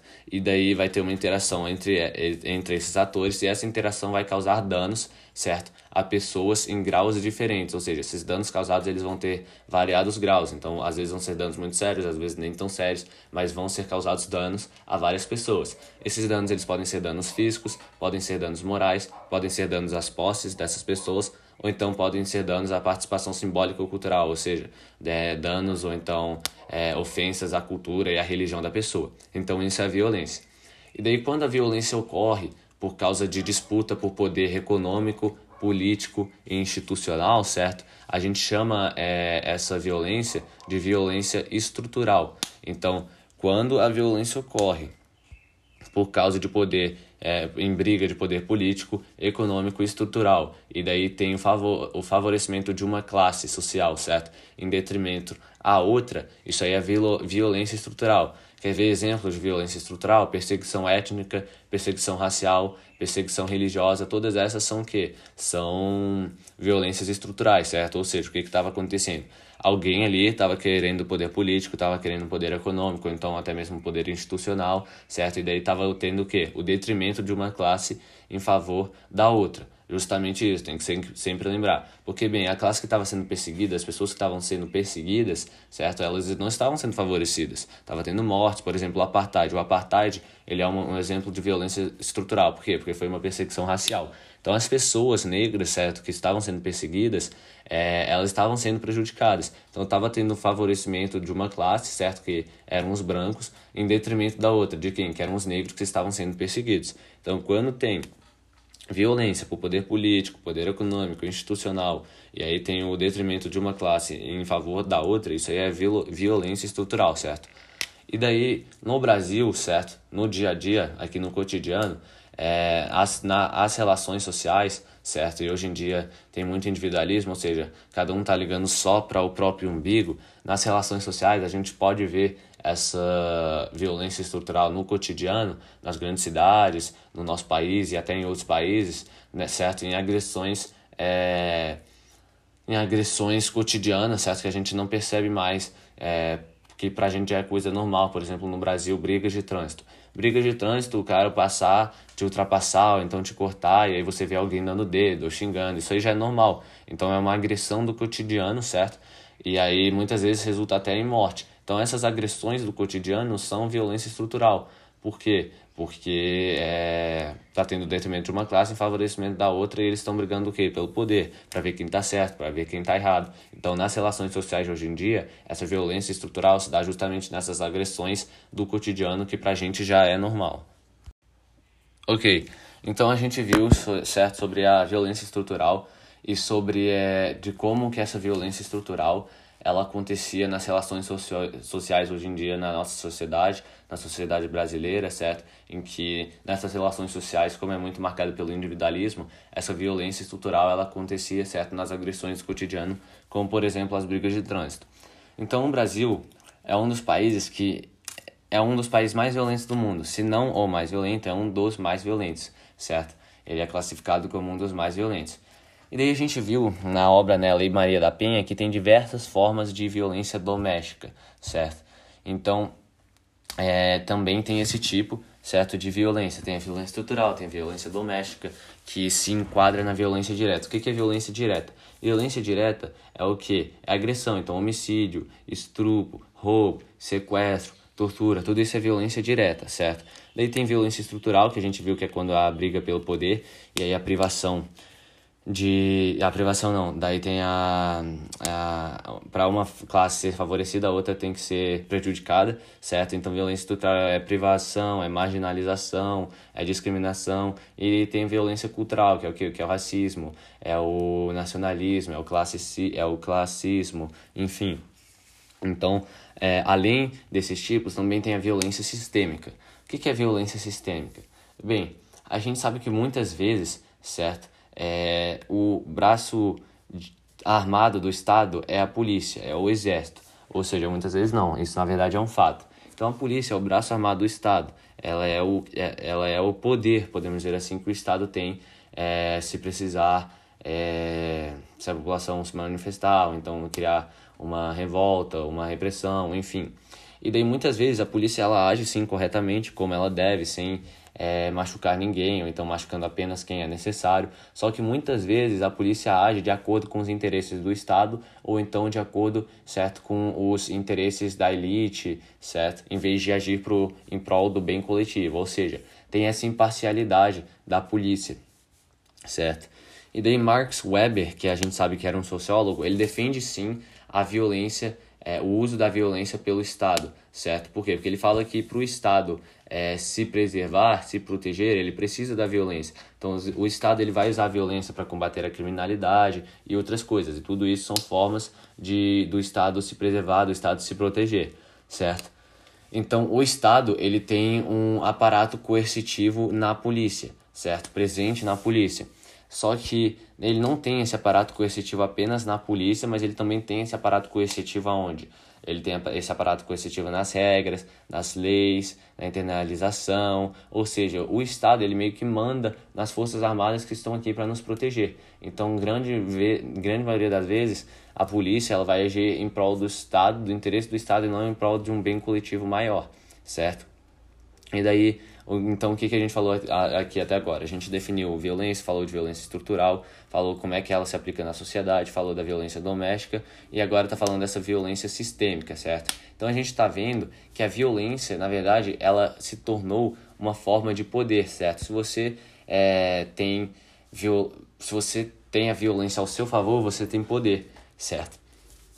Então, é, a violência ela pode se é, é, manifestar de várias formas. Então, pode ser violência direta, como eu falei. Então, pode ser estupro, pode ser roubo, pode ser homicídio, pode ser tortura, pode ser, é, enfim, várias dessas formas. Então, a violência pode ser estrutural. Então, vai ser privação, vai ser marginalização, enfim. Aí a violência pode ser cultural. Então, vai ser racismo, nacionalismo, classismo, certo? E além disso, pode ser, pode ser várias outras coisas que a gente está acostumado certo? Só que daí Pierre Bourdieu ele propôs um novo tipo de violência que é bem pior que as outras, só que ela não é, ela é mais subjetiva. Você não vê isso realmente acontecendo. Ela é chamada de violência simbólica, que a gente vai falar no próximo podcast. Tá, então como a gente falou no último podcast, tem violência é, estrutural, tem violência direta, tem violência cultural, aí tem violência sistêmica, certo? A gente falou sobre a polícia ser o, o braço armado do Estado, que a violência virou poder e que aí havia várias formas dela se manifestar, enfim. Só que aí a gente falou que Bourdieu, Pierre Bourdieu, ele propôs que havia um novo tipo de violência, violência simbólica e que é muito pior que as outras violências. Por quê? Porque é uma violência que se dá por meio da comunicação, da imaginação, do sentimento e que é uma violência que ela permanece por muito mais tempo. Você vai entender melhor com um exemplo. Então, pense nisso. Antigamente era mais comum isso acontecer, mas hoje em dia ainda acontece, mas antigamente era um pouco mais comum. Então, por exemplo, tem uma escola que vai ter uma apresentação e aí a escola manda um bilhete, certo, no caderno, na agenda, de uma menina negra com os cabelos cacheados, enrolados, para os pais delas é, lerem e, e receberem esse bilhete. Aí o que está escrito no bilhete? Senhores responsáveis, senhores pais, por favor, no dia tal e tal, é, arrumem sua filha para que ela venha da seguinte maneira. Daí tá lá, cabelos lisos e soltos. Só que o que, que acontece? O cabelo natural daquela menina negra é um cabelo cacheado, certo? Então o que, que ela vai ter que fazer para ir para aquela apresentação? Ela vai ter que fazer o que? Ela vai ter que alisar o cabelo. E daí então, em outras apresentações, isso vai acontecer de novo. Então, desde pequena, ela vai ser ensinada que o cabelo dela, da maneira natural, é feia. Ou seja, ela vai ser ensinada que ela, da maneira natural, ela é feia, certo? Porque o cabelo é uma das partes mais importantes quando a gente trata de estética para a maioria das pessoas. Então, é, isso é um tipo de violência simbólica, porque pensa, a menina, além de ter que sempre alisar o cabelo e aprender que o cabelo dela é feia, a ser insinuada isso, ela com certeza vai encontrar com meninas nas apresentações que o cabelo natural delas já é né, um cabelo liso, um cabelo. É, as meninas são brancas, então o cabelo vai ser liso. Então ela vai pensar assim: poxa, meu cabelo é feio, por que, que eu não pude nascer? Por que, que eu não sou igual a fulana, a ciclana? Então, por isso que esse, isso é uma violência simbólica. Então, por isso que a violência simbólica é muito pior que as outras. Por quê? Porque essa menina, desde pequena, ela vai sofrer com isso e vai crescer com essa violência simbólica. Para ela, vai tornar uma coisa normal, certo? Ela já vai estar, tá, ah, vou sair, eu vou sair de cabelo liso. Só que isso foi uma coisa que ela foi ensinada, foi uma violência que ela sofreu, certo? E algumas até conseguem superar, conseguem se aceitar. Muitas outras não. Mesmo as que se aceitam, elas ficam, podemos dizer, com as sequelas dessa violência simbólica. Então a violência simbólica é uma violência que dura por muito mais tempo. Por isso é uma violência muito pior, certo?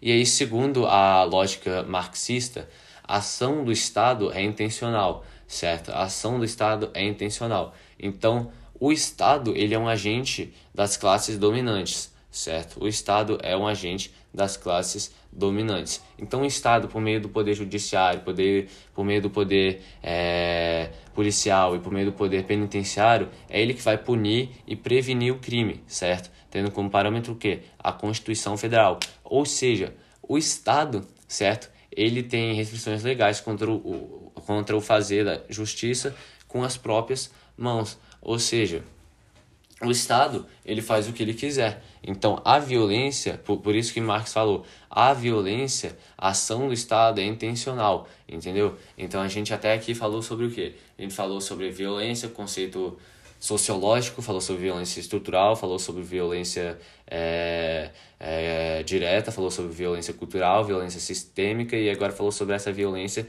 simbólica, certo? Então não precisa decorar exatamente ah, o Estado, a ação do Estado é intencional, o Estado é um agente das classes dominantes, o Estado pode fazer o que quiser por meio do sistema policial, é, judiciário, penitenciário, ele que vai punir né, e prevenir o crime. Não, você tem que decorar isso, que o Estado tem poder. Por quê? Porque é o Estado que manda e desmanda. Ele faz o que quer, o que quer, porque não tem alguém com mais poder que o próprio Estado, entendeu? Ok, então agora a gente vai falar sobre teorias sociólogas sobre a criminalidade. Então a gente falou sobre violência, a gente introduziu violência, falou sobre violência estrutural, violência direta, violência cultural, violência sistêmica, violência simbólica, certo? Só que a gente não falou sobre quem são os criminosos, o que, que torna uma pessoa criminosa. Então, é, de acordo com muitos sociólogos, o que torna, certo? O que, que a gente tem que levar em conta para analisar é, é, o crime, a criminalidade, é a desigualdade social, as classes sociais e o consumismo, certo? E aí, além disso, para muitos sociólogos, é, as, as instituições certo? É, sociais e as regras das instituições sociais que são responsáveis pelo quê? Pela prevenção e pela repressão do crime. Ou seja, as instituições elas têm que ter regras que ajudam a prevenir e reprimir o crime, certo? E daí, de acordo com muitos sociólogos, o que, que causa o crime? Justamente a ausência de regras, a ausência de normas. Na verdade, isso não causa crime, mas deixa uma pessoa mais suscetível, certo, a cometer um crime. Então isso aumenta a, a crimino, crimino, criminosidade. E não é só isso, a ausência de regras ou de normas que tornam crime, obviamente não. Como eu falei, tem que analisar a classe social, desigualdade social, é, o consumismo. Então, é, o que, que realmente vai tornar alguém criminoso ou não, o que, que a gente tem que analisar é o meio familiar, o meio onde aquela pessoa vive, as pessoas com que ela anda, certo? Então é justamente isso. Então Howard Becker falou que uma pessoa se tornaria delinquente ou então criminosa dependendo do convívio com as pessoas que agem dessa maneira. Então, por exemplo, pensa em um menino, certo, que mora na favela, e é um menino que muitas vezes ele ele viu os pais trabalhando dia e noite, dia e noite. Na verdade, todo dia é assim. É um menino que teve que abandonar a escola e já está trabalhando para ajudar os pais a sustentar a casa. Só que eles trabalham, trabalham, trabalham sem parar e o máximo que eles conseguem é para sobreviver, certo? Podemos dizer assim. Então, esse menino, ele se vai para a escola, ele tem que ir de ônibus, ele vai de ônibus, vai, acorda muito cedo, os pais não têm dinheiro direito. Então, o que, que ele está ali? A classe social dele é baixa, o consumismo é baixo, obviamente, e tem muita desigualdade social. Por quê? Porque às vezes ele vai trabalhar em algum outro lugar, ou então ele ele vai para a escola de ônibus e passa por condomínio, certo? Ele vê lá dentro desse condomínio crianças com roupas, sapatos bonitos, carros, tudo mais. Ele pensa, poxa, eu queria ser assim, por que, que eu tenho que sofrer desse jeito, tudo mais.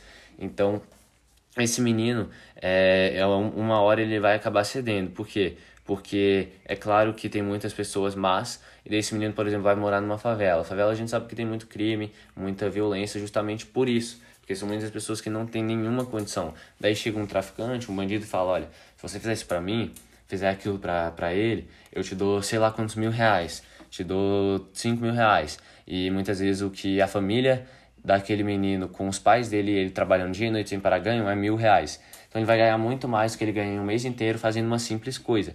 Então, na grande maioria das vezes, aquele menino vai fazer o quê? Ele vai aceitar e vai acabar naquele momento entrando para o mundo do crime. Então, o que, que influenciou ele para entrar no mundo do crime? A classe social, o consumismo, a desigualdade e certamente o meio familiar e o meio que ele vivia, certo? Além disso, como disse Howard Becker, uma pessoa ela vai se tornar criminosa ou não dependendo do, do modo que as pessoas que ele anda agem. Então, por exemplo, você tem um menininho, o irmão mais velho dele é criminoso, é traficante, daí anda com outros né, amigos também que são criminosos, traficantes na favela. Aí esse irmão, é, o irmãozinho está sempre ali convivendo junto com eles, está crescendo naquele meio, então provavelmente, certo, ele vai se tornar um criminoso também. Então é isso que Howard Becker falou. Uma pessoa ela vai virar criminosa ou não, dependendo das pessoas que ela anda e dependendo do modo que elas agem. Então, resumindo tudo que a gente falou, é porque a gente falou de certo com palavras complicadas e tudo mais.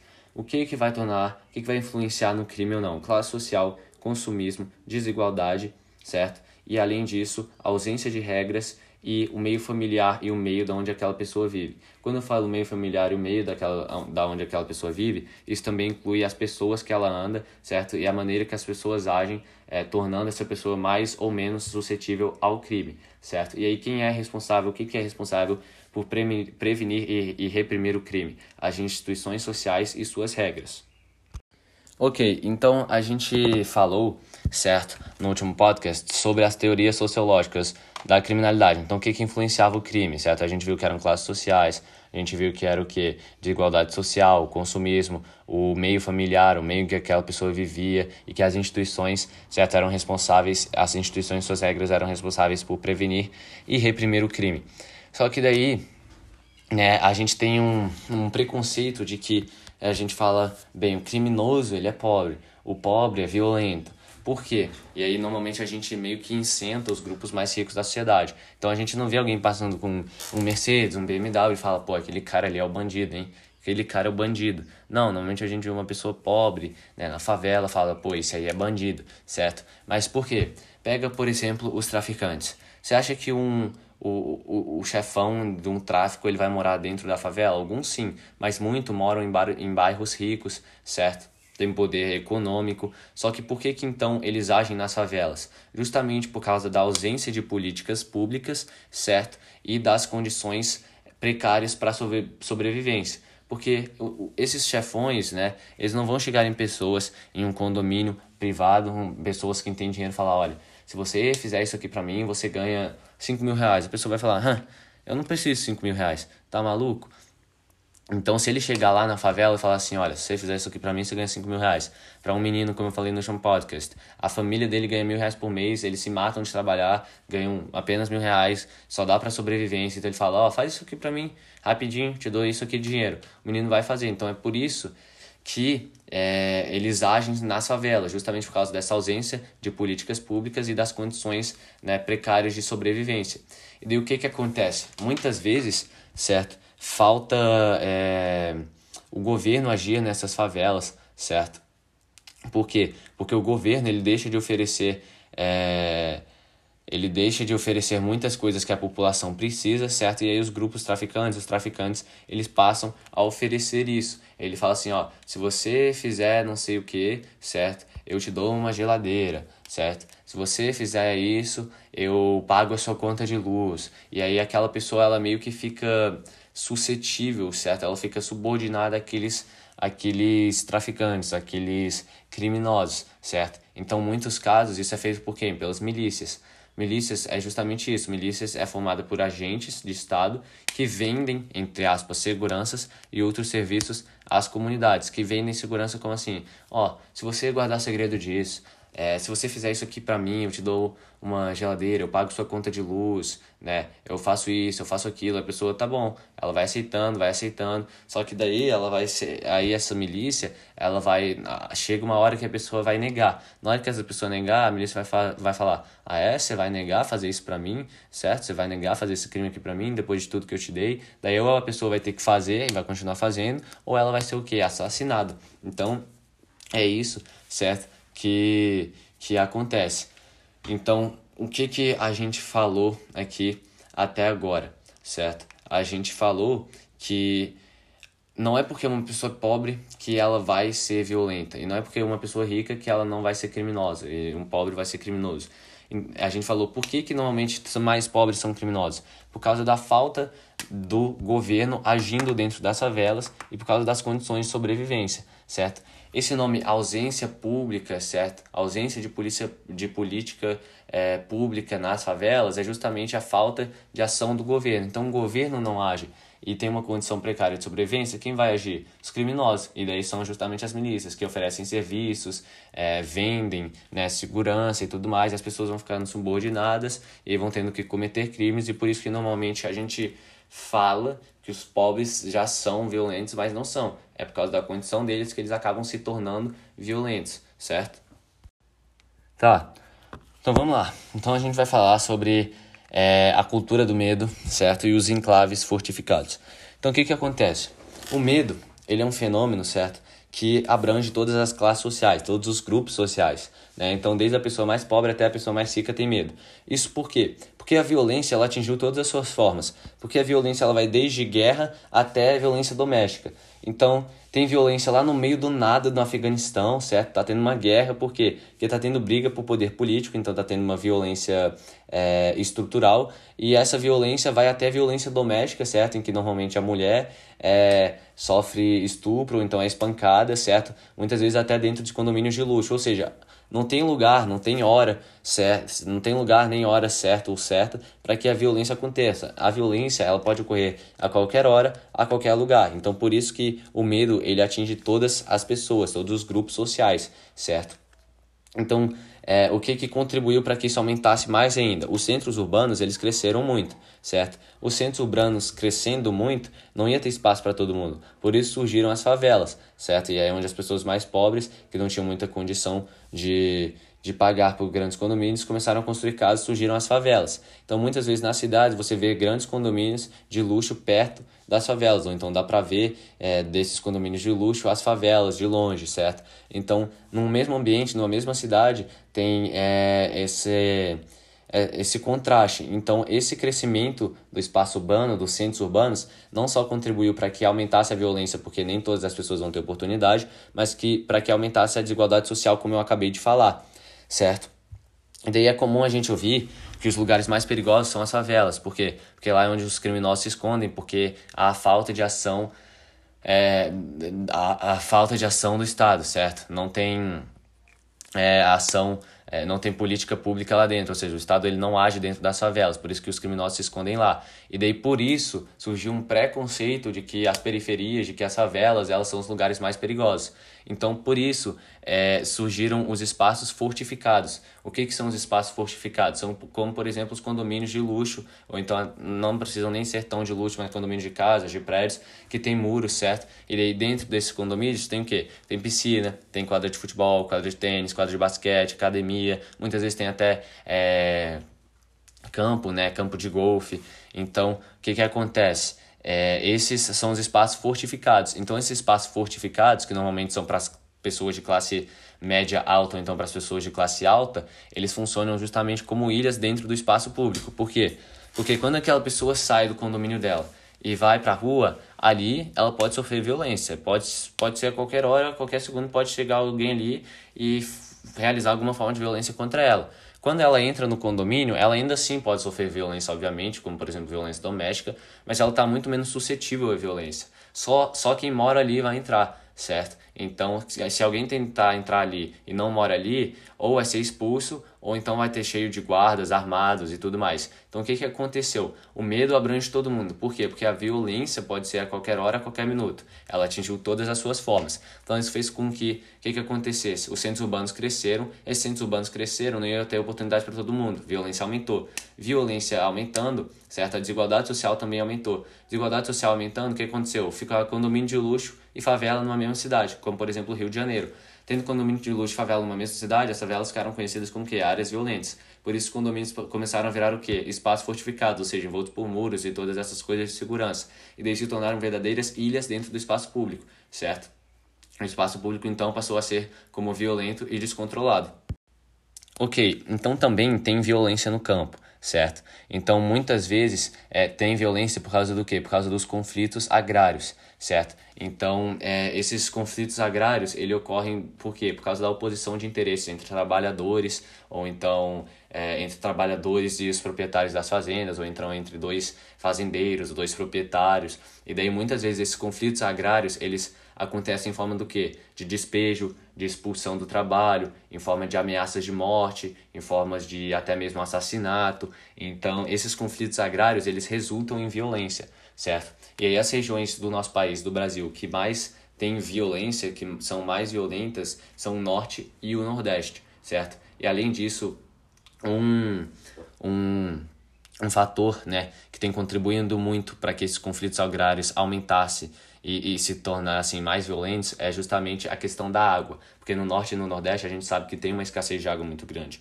porque são regiões muito secas, então falta muita água. Então muitas vezes um, uma pessoa que mora em uma determinada casa é, fala, eu quero essa água. Aí a outra fala, não, eu quero essa água. Porque muitas vezes tem uma determinada quantidade de água para uma região. Daí tem justamente isso, os conflitos agrários, seja de trabalhadores, seja de proprietários, seja trabalhadores com proprietários, enfim. E daí tem esses conflitos agrários, e aí justamente eles ocorrem em várias formas de violência, e daí por isso que a gente também tem violência presente no campo, certo? Tá, então a gente deve desnaturalizar a violência, certo? O que é desnaturar a violência? É não tornar a violência normal. Porque, como a gente viu, tem várias formas de violência. A gente viu que tem violência estrutural, então é, privatização, marginalização, é, perseguição. A gente viu que tem violência direta, então que é homicídio, roubo, estupro, é, é, pessoas sendo espancadas, é, sendo exploradas é, sexualmente, tendo violência doméstica. A gente viu que tem violência cultural, então é o nacionalismo, o, class, o classismo, né, o racismo. Além disso, tem violências como, por exemplo, cyberbullying, tem corrupção. Então, a gente está em contato com a violência o tempo todo. Mesmo que a gente já não perceba mais, a gente está em contato o tempo todo. E é justamente esse o problema. A gente está em contato com ela o tempo todo e a gente já não percebe mais muitas vezes. Então o que, que a gente tem que fazer? A gente, na verdade, está tornando a violência uma coisa natural. Então a gente tem que desnaturalizar a violência. A gente não pode tornar essa coisa. É, a gente não pode tornar a violência uma coisa natural. E o que, que precisa para desnaturar a violência? A gente justamente entender os fatores que a causam, certo? Então foi o que a gente fez aqui nessa sequência de podcasts. A gente introduziu a violência, daí a gente introduziu, a gente falou sobre os fatores que causam a criminalidade, a gente explicou por que, normalmente nas áreas mais pobres tem uma maior violência, mas a gente tem que entender justamente esses fatores. Porque muitas vezes você perguntar para uma pessoa assim: ah, por que, que você acha que ele é, é bandido? Ah, porque ele é pobre. E, ah, por que, que ele é bandido? Ah, porque ele é pobre.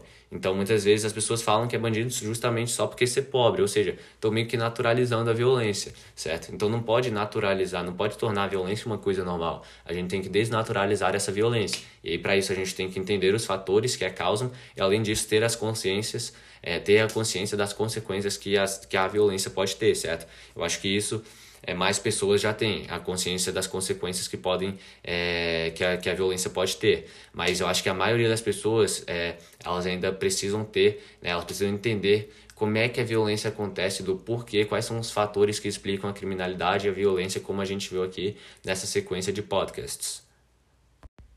Tá então agora a gente vai responder algumas questões significativas então a primeira é dê uma definição para o conceito de violência sob a perspectiva sociológica então, violência é quando, na verdade, existe violência, há violência, quando tem uma situação de interação, certo? Entre um ou mais atores, e aí quem vai ser esse um ou mais atores? Vão ser indivíduos, classes sociais ou então sociedades. Então vai ter, vai ter uma interação entre um ou mais indivíduos, uma ou mais classes sociais, uma ou mais sociedades, um ou mais países, certo?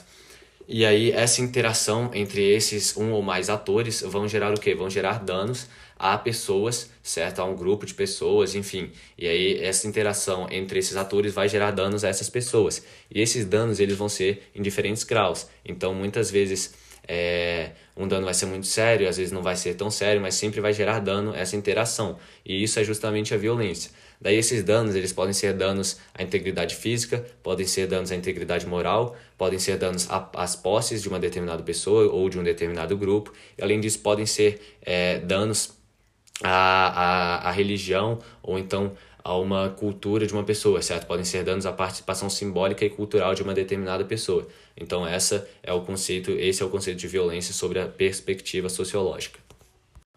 Tá, então a segunda pergunta é: faça um quadro comparando a violência estrutural, sistêmica e simbólica. Então, violência estrutural, a gente viu que é quando tem uma violência, certo? Por causa de poder político, por causa pela disputa de poder político, econômico então institucional, certo? Em que uma classe ela tem que ser prejudicada para favorecer a outra, certo? Então isso é a violência estrutural. Então exemplos de violência estrutural, privação, margin, marginalização e assim vai.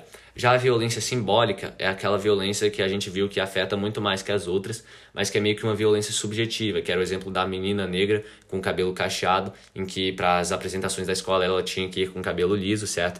E daí isso ela era meio que insinuado que o cabelo dela era feio, e pro resto da vida ela acostumou que o cabelo natural dela era feio, era feio, ou seja, ela na sua condição natural era feia e daí isso obviamente vai ter afetado né, as suas condições psicológicas ou certo ou seja a, a violência simbólica é justamente isso ocorre por meio dos pensamentos da imaginação certo ocorre também por causa dos estereotipos que a sociedade determina e daí isso faz com que acabe acontecendo a violência é, simbólica e a violência sistêmica é justamente isso o Estado certo ele tem é, a força armada, que é a polícia, em, em, sob seu comando. Então, a polícia é a força armada, é o braço armado do Estado. Então, o Estado, quando ele quer usar a polícia sobre o seu interesse, ele vai acabar utilizando a polícia sobre o seu interesse, certo? E a gente não deve deixar de falar que a polícia, muitas vezes, ela age sim de forma correta, é, só que muitas vezes a polícia ela acaba agindo em prol de um interesse do Estado, ou então em prol do, do interesse da elite, certo? Que também tem muito poder, em vez de agir em prol de uma, de uma sociedade, em, em vez de agir em prol da população, da sociedade, certo? E daí isso é uma violência sistêmica, ou seja, o Estado ele tem é o poder sobre a violência. E e Karl Marx falava, certo, de que o Estado ele poderia sim usar a violência, que na verdade ele deveria usar a violência para quê? Para se preservar, para se proteger. Então, por exemplo, o Estado deveria usar a violência para combater a criminalidade, para combater o crime, certo? Justamente para se proteger. Então, o Estado ele tem poder, certo, de querer usar ou não a violência. Então, o que que a violência acabou se tornando? A violência acabou se tornando sinônimo de poder.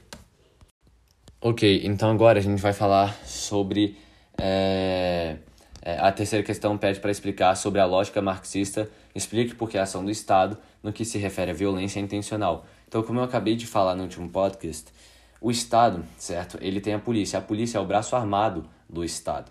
Então, o Estado, quando ele quer, ele utiliza a polícia, certo?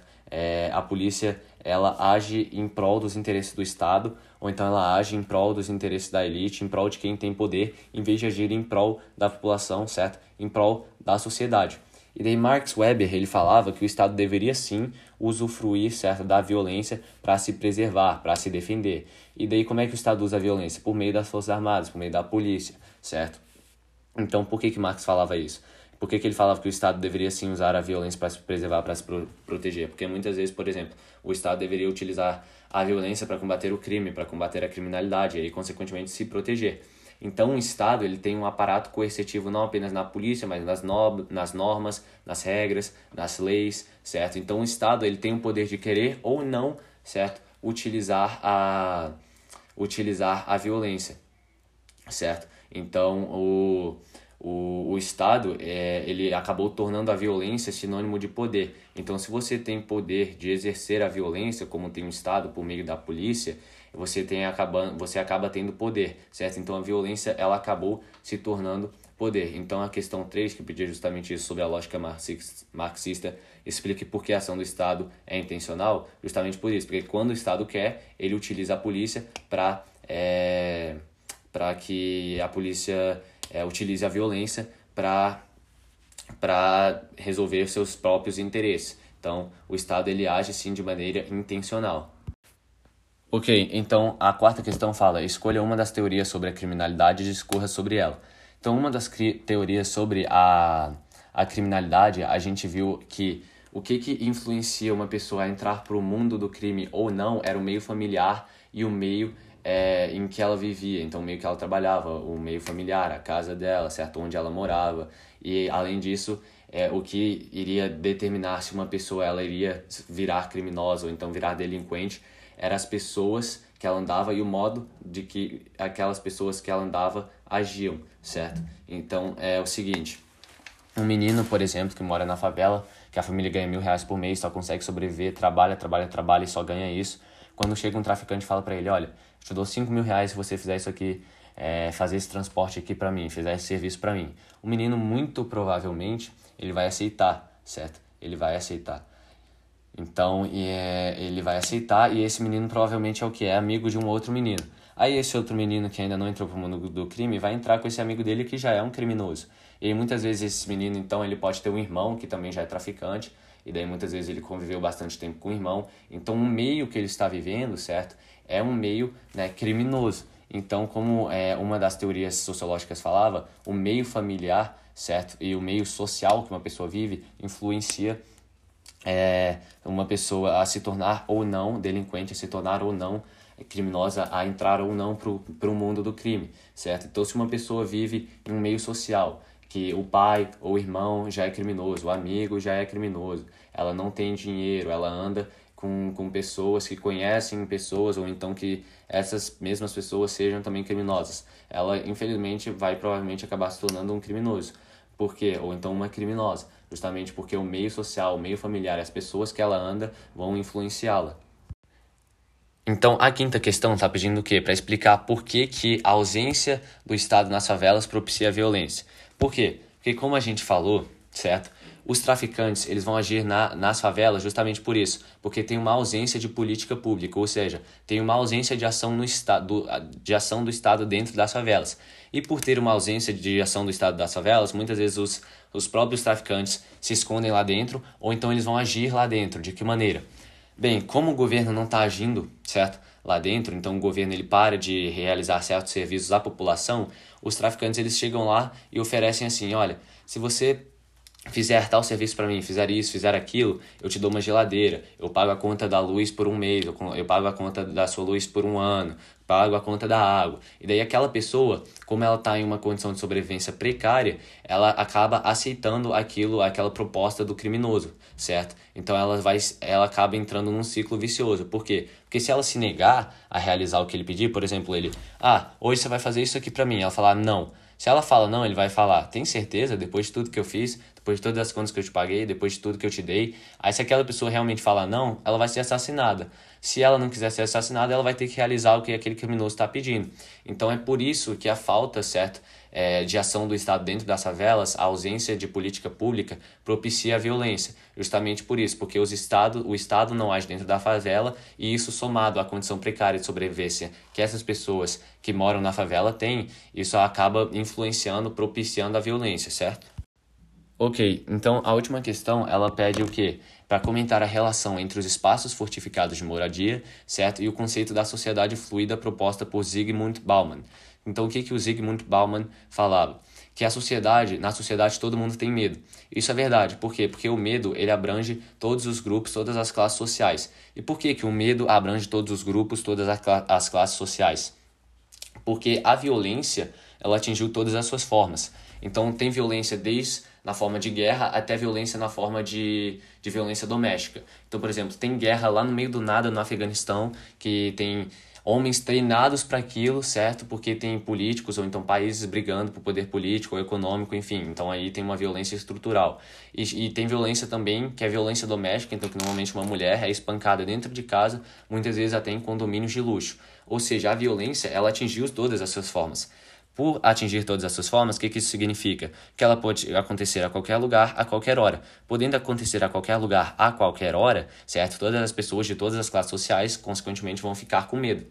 E daí o que, que aconteceu? Os centros urbanos cresceram muito. Como os centros urbanos cresceram muito, eles superlotaram. Quando eles superlotaram, a violência aumentou. Por quê? Porque não, não tinha oportunidade para todas as pessoas. Então tinha pessoa que ficou sem emprego. O que, que ela teve que fazer? Roubar para sobreviver. Então isso contribuiu para que a violência aumentasse. E além disso, esse crescimento dos centros urbanos também contribuiu para que a desigualdade social aumentasse. Por quê? Porque tem pessoas que não teriam dinheiro para pagar né, moradia dentro de condomínios ou então em prédios, casas, então ter, tiveram que construir a sua própria casa, certo? Isso são justamente as favelas, as periferias certo? E daí então por isso as favelas e as periferias elas ficaram com essa fama, né? Há um preconceito de que as periferias são mais perigosas, justamente porque por por não ter uma ação do Estado lá dentro e justamente por isso, por ter um índice de violência maior, certo? Então, por isso, começaram a surgir o que? Espaços fortificados. O que, que são esses espaços fortificados? Espaços fortificados nada mais são, nada menos do que o que? Condomínios, em outras palavras, condomínios. Então, por exemplo, Rio de Janeiro, São Paulo, essas grandes cidades, você tem condomínios de luxo, certo? Que desses condomínios você consegue ver a favela, ou então da favela você consegue ver esses condomínios. Então, por que, que esses condomínios, esses espaços fortificados surgiram? Porque muitas vezes eles são muito próximos das periferias, certo? E daí, para proteger as pessoas sobre essa justificativa da segurança, justamente surgiu esse espaço fortificado. Então, é um condomínio que tem muro, que tem arame, que tem cerca elétrica, que tem alarme, que tem guarda armado, tudo isso sobre essa justificativa de segurança, falando que, poxa, a gente está perto da periferia, mas a periferia é é perigosa. Então surgiram os espaços fortificados, que são justamente os condomínios de luxo, certo? E normalmente esses condomínios de luxo, os espaços fortificados, eles são destinados à classe média alta e à classe alta, certo? Então esses condomínios de luxo, esses espaços fortificados, eles funcionam como ilhas dentro da cidade, dentro do espaço público. Por quê? Porque quando a pessoa sai do condomínio dela e vai para a rua, na rua, por exemplo, Rio de Janeiro, São Paulo, em outras cidades também, mas Rio de Janeiro e São Paulo são as maiores cidades, por isso a gente está pegando como exemplo, ela pode sofrer violência a qualquer minuto, a qualquer hora, a qualquer lugar. Quando ela entra no condomínio dela, é claro que ela ainda pode sofrer alguma forma de violência, pode ser violência verbal, violência física, ela pode sofrer violência doméstica, só que ela está muito menos suscetível à violência do que ela estaria, né, do que ela está lá fora do condomínio, no espaço público. Então, por isso que esses... É, esses espaços fortificados, esses condomínios, eles funcionam como verdadeiras ilhas dentro é, do espaço público, certo? E o espaço público, então, por isso que o espaço público passou a ser visto como o quê? Como violento e descontrolado. Tá, então agora a gente vai falar sobre umas, uma das obras do Paz, certo? Que é a obra Cota Não É Esmola. Então, essa obra, na verdade, ela é uma música, certo? Ela é um rap em que a Bia Ferreira, que é a cantora, é a mulher que canta essa essa esse rap, essa música, ela nessa música ela fala é, da dificuldade que os negros sofrem, do preconceito que os negros sofrem, e ela fala, a principal coisa que ela fala é que cota não é esmola, e sim um meio, certo, uma forma de inclusão social. E daí durante a música, ela vai meio que narrando e ao mesmo tempo cantando é, a, a forma que os negros sofrem preconceito. Então ela começa falando, certo, a vida de uma menina que mora já na favela, a mãe trabalha o dia inteiro, daí ela tem que trabalhar, tem que trabalhar de babá, tem que trabalhar durante a manhã, daí quando chega meio-dia ela pega a mochila e vai para a escola andando, porque a mãe não tem nem dinheiro para comprar a passagem de ônibus, certo? Daí ela vai andando, já tá cansada, mas vai andando para a escola, daí chega na escola, chega atrasada porque teve que ir andando, não tinha dinheiro para comprar ônibus, certo? Daí, como não chegou atrasada, perde a primeira aula, a diretora dá uma bronca, então isso meio que já mexe com o psicológico. Depois, na escola, ela sofre mais preconceito, os amigos dão risada, que não tem dinheiro para comprar lanche, nada. A professora fala, né, que todos são iguais e que a cota não é esmola, justamente é, para uma menina como essa, que passa por todas essas dificuldades. Então, o que a Bia Ferreira eh, fala né, na música é justamente isso ela conta meio que a vida, ela narra, é, principalmente na parte inicial da música, o que que cota não é esmola, certo? Ela, ela narra a vida de uma, de uma pessoa negra que, que, que é muito. É, que sofre muitos preconceitos. Então, o que, que ela, ela tenta passar? Ela tenta passar o preconceito que os negros sofrem, ou como é devido ser um negro, pobre, certo? Que nasce pobre, sendo ainda negro. E aí ela, ela traz nessa música, ela tenta mostrar o quanto que esses negros pobres sofrem. E por isso ela fala, cota não é esmola, e sim uma forma de inclusão, certo? Então, é, o que, que é cota? Né? Cota é, por exemplo, nas universidades, você tem determinado número de vagas para negros. Você tem determinado número de, de vagas para pessoas de escola públicas Daí muita gente fala, poxa, isso não é justo, por que, que eles podem ter e eu não, né? Uma pessoa que não é negra, enfim.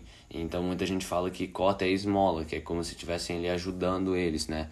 De graça. Só que aí é justamente isso que ela fala, cota não é esmola e sim uma inclusão social porque os negros, é, essas pessoas de escola pública, uma pessoa que teve a vida como a vida dessa menina que ela narra na música, é muito mais difícil para essa pessoa conseguir entrar em uma universidade do que uma pessoa que sempre teve dinheiro, que os pais tiveram um carro, que ela estudou em escola particular, que viajou, viajou internacional, é, passou por experiências, certo? é, teve ensino de qualidade. Então, quando uma pessoa dessa vai competir com uma pessoa, um negro, pobre, igual a, Bia Ferreira falou na música, que não tinha nem dinheiro para ir de ônibus para a escola, tinha que trabalhar no período vespertino ou matutino para ajudar a família. Então, quando esses dois, essas duas pessoas vão competir, é muito provavelmente que a pessoa, né, que teve melhores condições de vida, conseguir passar. Então, por isso tem as cotas, né, para ter vagas para essas pessoas que precisam. Então, é justamente isso, que cota não é esmola e sim um meio, uma forma de inclusão social, certo?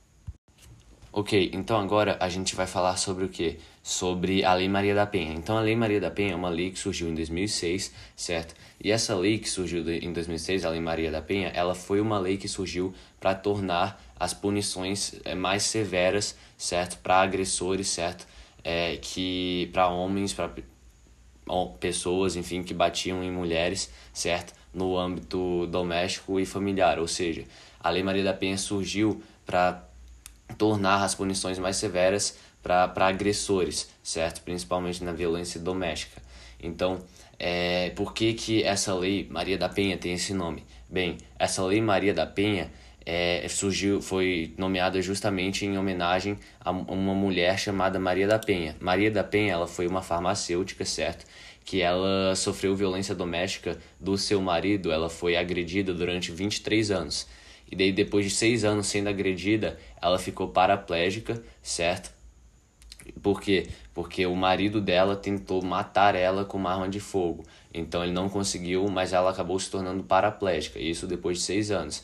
E aí depois teve outra vez que o marido dela tem, tem, também tentou matar ela, certo? Eletrocutando ela e além disso tentando afogar ela. Ou seja, foi uma mulher que sofreu muito, certo? É inimaginável é, e, e também inaceitável uma pessoa passar por isso.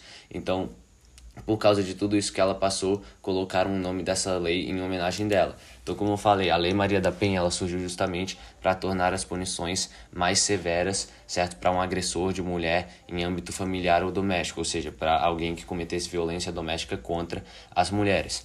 Então, por exemplo, a partir do momento que foi criada a Lei Maria da Penha, é, as pessoas, os agressores, certo? Eles não poderiam mais pegar é, penas alternativas, como por exemplo pagar cestas básicas, que era o que acontecia antes, certo? O homem é, agredia a mulher e daí como pena ele pagava cestas básicas, mas isso aí não, não mudava nada, ele podia continuar agredindo a mulher. Então o que, que mudou?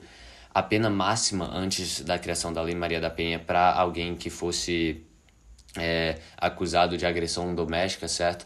Agressão domiciliar, era de um ano. Aí, depois da criação da Lei Maria da Penha, a pena máxima passou a ser de três anos. E, além disso, as prisões, as prisões preventivas foram permitidas, certo? Porque antes não era. Ou seja, o homem só seria preso se realmente comprovassem, certo? Que ele agrediu aquela mulher dentro da casa, ou, ou, ou enfim, foi alguém que fez violência doméstica. E até comprovarem isso, muitas mulheres até hoje, elas sofrem violência doméstica por toda a vida e não têm coragem de contar, de denunciar. Então, as que tinham coragem de denunciar, elas ainda tinham que provar que sofreram violência doméstica para os homens serem presos no máximo um ano, certo? Então, as punições não eram nada severas. Então, essa Lei Maria da Penha surgiu para proteger as mulheres. Então, a pena passou a, a pena máxima, certo? A ser de três anos e, além disso, é, as prisões preventivas estavam autorizadas. Além disso, o agressor ele também poderia agora, depois da criação da Lei Maria da Penha, ser retirado do seu domicílio, ou seja, ele seria retirado de sua própria casa, onde ele vivia com a mulher, certo? Que provavelmente ele teria agredido. E, além disso, ele não poderia, certo, chegar perto né, dessa mulher e, se ela tivesse filhos, dos filhos dela e provavelmente dele. Então, a Lei Maria da Penha ela surgiu justamente isso, para proteger as mulheres que sofriam violência doméstica, para aumentar a punição, aumentar a, a, a é, para intensificar as punições, tornar as punições mais severas para os agressores, certo, de violência é, doméstica, domiciliar ou então familiar. Ok, então agora para fechar a gente vai falar sobre é, alguns na verdade, a gente vai falar sobre quais são os tipos de violência que são é, enquadrados é, e que homens que cometem esses tipos de violência podem ser presos por causa da Lei Maria da Penha. Então, quando a gente pensa né, que um homem foi preso por causa da Lei Maria da Penha. Então ele foi pego fazendo, é, realizando violência domiciliar doméstica contra uma mulher. A gente pensa normalmente no homem batendo, certo? Ou no homem obrigando a mulher a ter relações sexuais, mas tem cinco tipos de violência. Então a primeira é justamente violência física, certo? Então é é estupro, é espancamento, é tapa, é soco, é chute, empurrão, é apertar. Aí o segundo tipo de violência é o que? Violência é, psicológica. Então é humilhação, é expor aquela mulher, é, isolar, vigilância constante, é, insulto, manipulação, distorcer os fatos que acontecem, certo? Para deixar a mulher com dúvida de sua memória, essas coisas, certo? Psicológica. Então a gente já sabe também. Além disso, a tem a violência sexual, que também é justamente o que a gente pensa. O homem obriga a mulher a ter relações sexuais, o homem obriga muitas vezes a mulher a engravidar, certo? Só que também é um tipo de violência, certo? E o homem pode ser preso por cometer esse tipo de violência na Lei Maria da Penha, a violência patrimonial. O que, que é isso? E um exemplo de violência patrimonial é quando o homem gasta todos os recursos financeiros, certo, da mulher sem que ela o permita. Ou seja, isso é, com, é considerado uma violência, certo? E aí o homem pode ser preso por causa disso, por causa de ter cometido uma violência doméstica, é, e aí pode ser preso até três anos, como a gente viu. Além disso, violência patrimonial pode ser o quê? O confisco de documentos, a destruição de objetos, é, é, enfim, outras coisas. Então, é, é, é importante dizer isso, porque quando a gente pensa a Lei Maria da Penha, ela surgiu para aumentar as punições contra agressores de mulheres, certo? Que fizeram violência doméstica, domiciliar ou familiar, enfim. Então, essa violência doméstica, a gente pensa justamente na física, na psicológica, na sexual. Só que também tem essa patrimonial, que é importante dizer, porque muitas pessoas não sabem. E aí, por último, o quinto tipo é a moral, certo? A moral é justamente xingar, é, expor essa mulher às críticas, é, rebaixar a mulher, é, acusar a mulher de algo que ela não fez, enfim. Então tem esses cinco tipos: física, moral, psicológica, sexual e a patrimonial, que é o que muita gente não, não sabe, certo? Ok, então agora a gente vai falar sobre produção e consumo. Então o consumo ele sempre foi uma preocupação para os sociólogos que buscavam explicar, né, buscavam entender como é que é, se produz e se estimula a circulação de bens, é, a circulação de bens, na verdade, a circulação de riquezas. Então, os sociólogos sempre tentaram entender como é que funcionava a produção e a circulação de bens e de riquezas, certo? Então, surgiram diversas teorias desde a época do mercantilismo, né, onde tentavam explicar isso sobre a produção e a circulação de bens e de riquezas, mas sempre nessas teorias nunca foram é, a produção e o consumo nunca foram relacionados, ou seja, o consumo ele era sempre tratado separadamente da produção e a produção era sempre tratada separada né, do consumo, ou seja, eles não estavam ligados, certo? Nessas teorias, tanto que surgiram teorias para teorias sobre impostos e taxas sobre a circulação de produtos, né? Mas essas teorias também nunca é, envolveram o consumo com a produção. Mas essa separação entre o consumo e a produção chegou ao fim quando Karl Marx, né, que é um sociólogo que a gente conhece bem, é, estabeleceu que o consumo, juntamente com a circulação de bens, era parte integrante da produção. Ou seja, era como se a produção fosse um pilar principal e aí você tinha o consumo dos produtos e a circulação desses produtos, ou seja, a circulação de bens, e o produto e essa circulação, o, o consumo e essa circulação de bens eram parte é, integrante da, da produção, ou seja, é, Karl Marx ele falou que o consumo e a produção estavam ligados, estavam diretamente ligados. E daí, em um âmbito histórico e social, a produção ela foi dividida em quatro partes: a produção em si mesmo, a distribuição, a troca e o consumo. Ou seja, como eu acabei de falar, o consumo é parte integrante da produção, é justamente aqui que a gente vê que a, a produção é dividida em quatro partes e uma dessas partes é o consumo, certo? Então, para Marx, né, no consumo, os produtos eles tornam, é, eles é, se tornam objetos de prazer, certo, de apropriação individual. Então, justamente isso. Você compra um tênis, você compra um computador, um tablet, uma roupa, você vai comprar para quê? Para você ter é, prazer, para você utilizar, porque você gosta, certo? E obviamente foi você que comprou, então é uma apropriação individual. Só que Marx é, falou então o seguinte, que a produção é consumo, certo?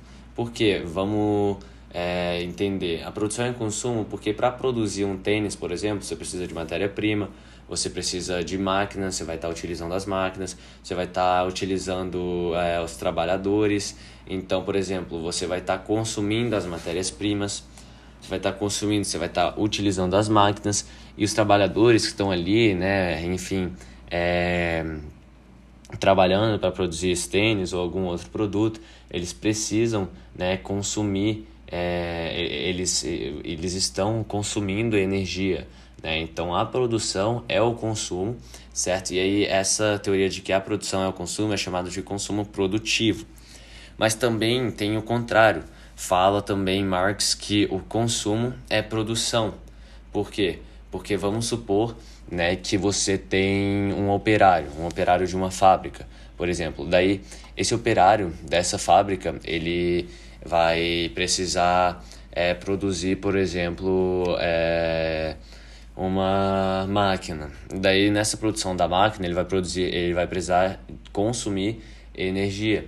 Só que para ter energia para produzir essa máquina, ele vai precisar consumir alimentos, né? Então ele ele é produtor e consumidor ao mesmo tempo. Então a gente chega a uma conclusão que produção é consumo, que é o, isso é essa teoria é o consumo produtivo, porque tem aquele exemplo, produção é consumo. Ou seja, você vai estar tá produzindo, mas vai estar tá consumindo o quê? Matéria-prima, vai estar tá consumindo as máquinas, vai estar tá consumindo a energia do trabalhador. Mas o consumo é produção. Por quê? Porque você vai estar tá consumindo, né? por exemplo, o trabalhador vai estar tá consumindo alimentos para poder produzir, certo? Então, assim se estabelece uma relação entre produção e consumo. É, e aí a gente vê que, diferentemente lá, é, antes de Karl Marx determinar que eles estavam diretamente ligados, né? é, onde eles eram tratados separadamente, isso era totalmente errado. A gente viu que o consumo e produção estão tá li é, diretamente ligados. Ok, então agora a gente vai falar sobre o fetichismo da mercadoria, certo? Então, o fetichismo da mercadoria trata-se que o valor, né, é, o atributo que é dado a um determinado produto, a, a determinada mercadoria, é baseado não em suas características materiais, mas sim ao individual, ou seja, é, é baseado no julgamento ou então nas qualidades imateriais, certo? Que, que são impostos, impostas sobre uma determinada mercadoria, sobre um determinado produto. Então essas características, essas qualidades imateriais são responsáveis é, pelo valor que se paga é, pelo produto encobrindo o fato de que o valor de um produto se deve sim é, ao trabalho nele contido, certo? Então o que, que eu falei aqui basicamente? Que teoricamente o valor de um produto ele tem que ser baseado nas características materiais, ou seja, uma blusa é feita de algodão, é feita de poliéster, é feita de algum outro material e essa blusa foi produzida por tantos meses é, em determinado país por tantos trabalhadores, então o, produto, o valor de um produto, de uma mercadoria, tinha que ser baseado nas, uh, nas características materiais e no trabalho né, na, contido nessa mercadoria ou nesse produto. Mas o, o valor que é pago, né, é, o valor de um produto ou de uma mercadoria, é, na verdade é baseado nas qualidades imateriais, nas crenças e nos julgamentos, certo, que colocam sobre essas mercadorias. Então toda mercadoria tem um valor de uso e um valor de troca. O valor de uso é resultante da materialidade, ou seja, das características materiais e do trabalho envolvido, certo, de, né, na, na produção desse produto ou da mercadoria. Então foi justamente o que eu falei, no que é justamente no que os produtos e as mercadorias deviam ter seu valor baseado, certo? E o valor de troca é justamente o câmbio com outras mercadorias no mercado, certo? Só que o valor de uso, que é o que eu falei, né, que tal produto, tal mercadoria tem um valor atribuído às, à materialidade, ou seja, as características materiais e o trabalho envolvido em sua produção, certo? Isso que é o valor de uso. O valor de uso, ele é ofuscado por uma visão distorcida que entende o mercado como uma relação entre as coisas, não entre sujeitos e classes. Ou seja, o valor de uso, certo? O, o, o, valor que é atribuído a um produto, a uma determinada mercadoria, é, ele, ele na, em vez de ser é, de acordo com, esses, com essas duas coisas, com a materialidade, com o trabalho envolvido em sua produção, na verdade, ele é dado sim pela qualidade material, pelas crenças, pelos julgamentos, como eu já falei. Então, essa alienação que tem no mercado entre o valor dos objetos e o envolvimento da origem humana é chamado de fetiche da mercadoria, certo? E daí a propaganda, ela ajudou muito, certo, a difundir o fetiche da mercadoria. Por quê? Porque as propagandas, elas atribuem qualidades imateriais aos produtos do mercado e fazem com que uma pessoa tenha mais ou menos desejo de comprar, de, de comprar determinado produto. Então, por exemplo, é, passa uma propaganda da Gucci, por exemplo, que é uma marca né, que tem roupas, sapatos de marca, porque é uma marca muito cara. Então, é, o fetiche da mercadoria, um exemplo dele é justamente a crença das pessoas de que comprar roupas de marca, por exemplo, vai é, atrair é, admiradores. Então eu gosto de uma pessoa, eu quero que ela goste de mim, então eu vou comprar uma blusa de marca para ver, porque provavelmente ela vai gostar de mim de, devido a essa blusa que é dessa marca tal, certo? Então é justamente o que a gente falou antes.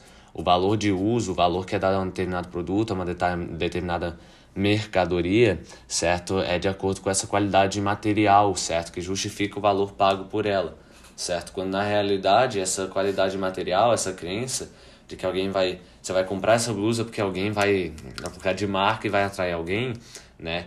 É, que é o que as pessoas pensam, na realidade ela é apenas resultado do trabalho né, do ser humano. Então o que, que vai mudar de uma blusa de algodão da Gucci para uma blusa de algodão que você vai comprar em algum lugar por 30 reais? Não vai mudar muito, né? Mas o que, que muda, o que, que faz ser tão cara? Justamente essa qualidade material, é, essa crença, né, o, o, o julgamento que é, que é feito sobre, sobre, sobre ela, enfim. E daí então foi justamente o que o sociólogo alemão George Simmel falou, que ele falou que o valor das mercadorias, dos produtos, não tem origem na materialidade, ou seja, nas características materiais, e nem no trabalho né, que foi feito para produzir essa determinada mercadoria ou determinado produto, mas sim no julgamento que as pessoas fazem sobre os produtos e as mercadorias. Então, o valor de mercado das mercadorias depender, dependeria dos nossos desejos e de quanto as coisas valem, e não, e não dependeria né, do, da, da oferta e da demanda, da materialidade, enfim. Ok, então agora a gente vai falar sobre a sociedade de consumo. Então, o que, que é? Você, vai me perguntar o que, que é isso. Então, justamente para te explicar o que é a sociedade de consumo, eu preciso explicar desde o passado. Então, com o renascimento do comércio na Idade Moderna, a, a classe da burguesia, né, a classe burguesa emergente, ela queria né, se destacar na cidade, queria se destacar no espaço urbano, queria mostrar que era rica, certo? Então por isso contrataram artistas, daí fizeram palácios, encomendaram roupas, é, retratos, vários outros itens para mostrar que que eram burgueses, que eram ricos, eles queriam se destacar nas cidades. Só que daí teve justamente o desenvolvimento da indústria, certo? Surgiram novas necessidades de distinção social, certo? E daí, em meio ao anonimato das ruas, ou seja, é, em meio né, às ruas das cidades, as pessoas procuravam distinguir quem era rico e quem não era, ou seja, quem era rico e quem era pobre. Então, a burguesia, para as pessoas verem né, que, que, é, que, que, que elas eram ricas, a burguesia foi e fez justamente isso: palácios, usava roupas diferentes, é, tinham retratos e tudo isso. Então, é, teve um sociólogo chamado Norbert Elias que explica como as elites procuravam estabelecer formas de mostrar né, de, de, de que elas eram mais ricas que o resto da sociedade. Então, as elites, a, a burguesia, elas estabeleceram formas de comer, formas de falar, até formas de andar, né, é, radicalmente diferentes do resto da sociedade, do homem simples e do homem comum. Então foi aí, nessa época, que surgiu justamente hoje. Você vai em algum lugar e alguém fala: Não, esse é o jeito que você tem que comer, esse jeito de comer é feio, essa roupa não é adequada para isso, essa roupa não é adequada para aquele evento, não é adequada para outro evento. Então, todas essas normas e essas formas de comer, de andar, né, de, de falar, tudo isso foi, foram é, formas estabelecidas pela burguesia para se destacar e mostrar que eram pessoas diferentes, que eram pessoas ricas, certo? Então foi aí que estabeleceram-se as bases da sociedade de consumo. Então o que é a sociedade de consumo? Agora sim é, eu vou falar o que é a sociedade de consumo. A sociedade de consumo é uma sociedade, certo? Em que, é, em que procura diferenciar indivíduos em uma situação de anonimato, certo? ao mesmo tempo em que se fala de é, igualdade, de democracia e de inclusão social. Ou seja, eu sei que essa definição, né, uma sociedade em que procura diferenciar indivíduos num cenário de anonimato, certo? Ao mesmo tempo em que procura falar de igualdade, inclusão social e tudo isso, é difícil de entender. Mas o que é sociedade de consumo? É uma sociedade onde procura se diferenciar indivíduos em situação de anonimato. O que é isso? Você está na rua então, e aí você está andando, você vê determinada pessoa e fala: essa pessoa é pobre, essa pessoa é rica, pela roupa dela, pelo jeito dela, certo? Então você está em uma situação de anonimato, porque você não pode saber se uma pessoa é rica, se uma pessoa é pobre, só pela roupa, só de ver ela na rua. Né? Você não pode, você não tem como definir, como bater o martelo, não, essa pessoa é milionária. Não, não tem como você saber certamente isso. Então, você em uma situação de anonimato, você procura justamente é, determinar né, é, a classe dessa pessoa, enfim, ao mesmo tempo em que você fala, não, mas tem que ter inclusão social, é, o nosso país é uma democracia, você precisa ter igualdade, né? Então, sociedade de consumo é justamente isso, certo? E daí um exemplo muito clássico, né? É, da, da sociedade de consumo é justamente o circuito da produção da moda. Ou seja, de tempos em tempos você fala, não, isso aqui está na moda agora. Essa roupa aqui está na moda, é, esse, isso aqui é moda, enfim. Então você tem né, meio que um, que um circuito né, da produção de moda. E daí, nesse circuito da produção de moda, certo? Por exemplo, se determinada coisa está em moda, você estabelece um, um maior valor simbólico para os objetos que é, estão sendo mais consumidos, certo? Então, você tem uma calça que está na moda, todo mundo está comprando aquela calça, é, seus amigos, suas amigas, todo mundo. Então, você vai dar um valor maior àquela calça, a um objeto que está sendo consumido, do que para uma calça que não está sendo consumida, certo?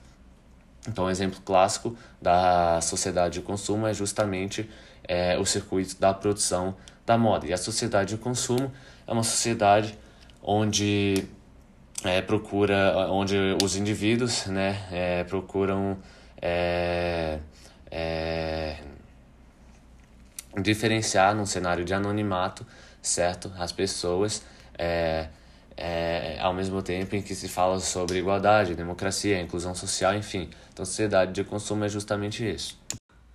Ok, então agora a gente vai falar sobre a indústria de bens simbólicos. Então, além da produção de bens materiais, né, ou seja, além da indústria de bens materiais, a indústria também passou a produzir bens simbólicos. Então, é, a, a, você tem uma indústria de bens materiais, ou seja, uma indústria de tênis, camisas, enfim, coisas materiais, certo? E você também vai ter as indústrias cultural, ou seja, a indústria cultural ela também é caracterizada pela produção em série, certo, com forte investimento em tecnologia, cujo principal objetivo é lucro. Ou seja, você tem indústrias de bens materiais e de bens culturais.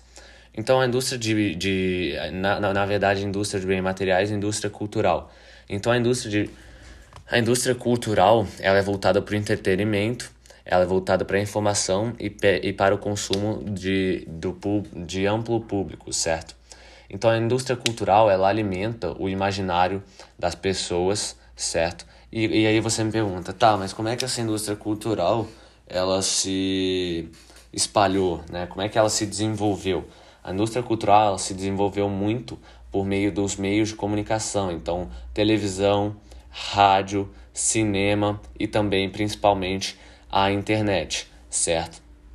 Então, por exemplo, você está me perguntando, tá, mas eu ainda não entendi o que é a indústria cultural, o que é isso, né, o que é a indústria de bens simbólicos. Então, por exemplo, vamos supor que você tem uma casa, é, uma, é, uma, é um produto, uma mercadoria de uma indústria de bem é, material, certo? Porque é um bem material, uma casa é uma coisa material. Só que uma casa está à venda por 10 milhões, por exemplo. Então ela vai se transformar, ela é um objeto de consumo, certo?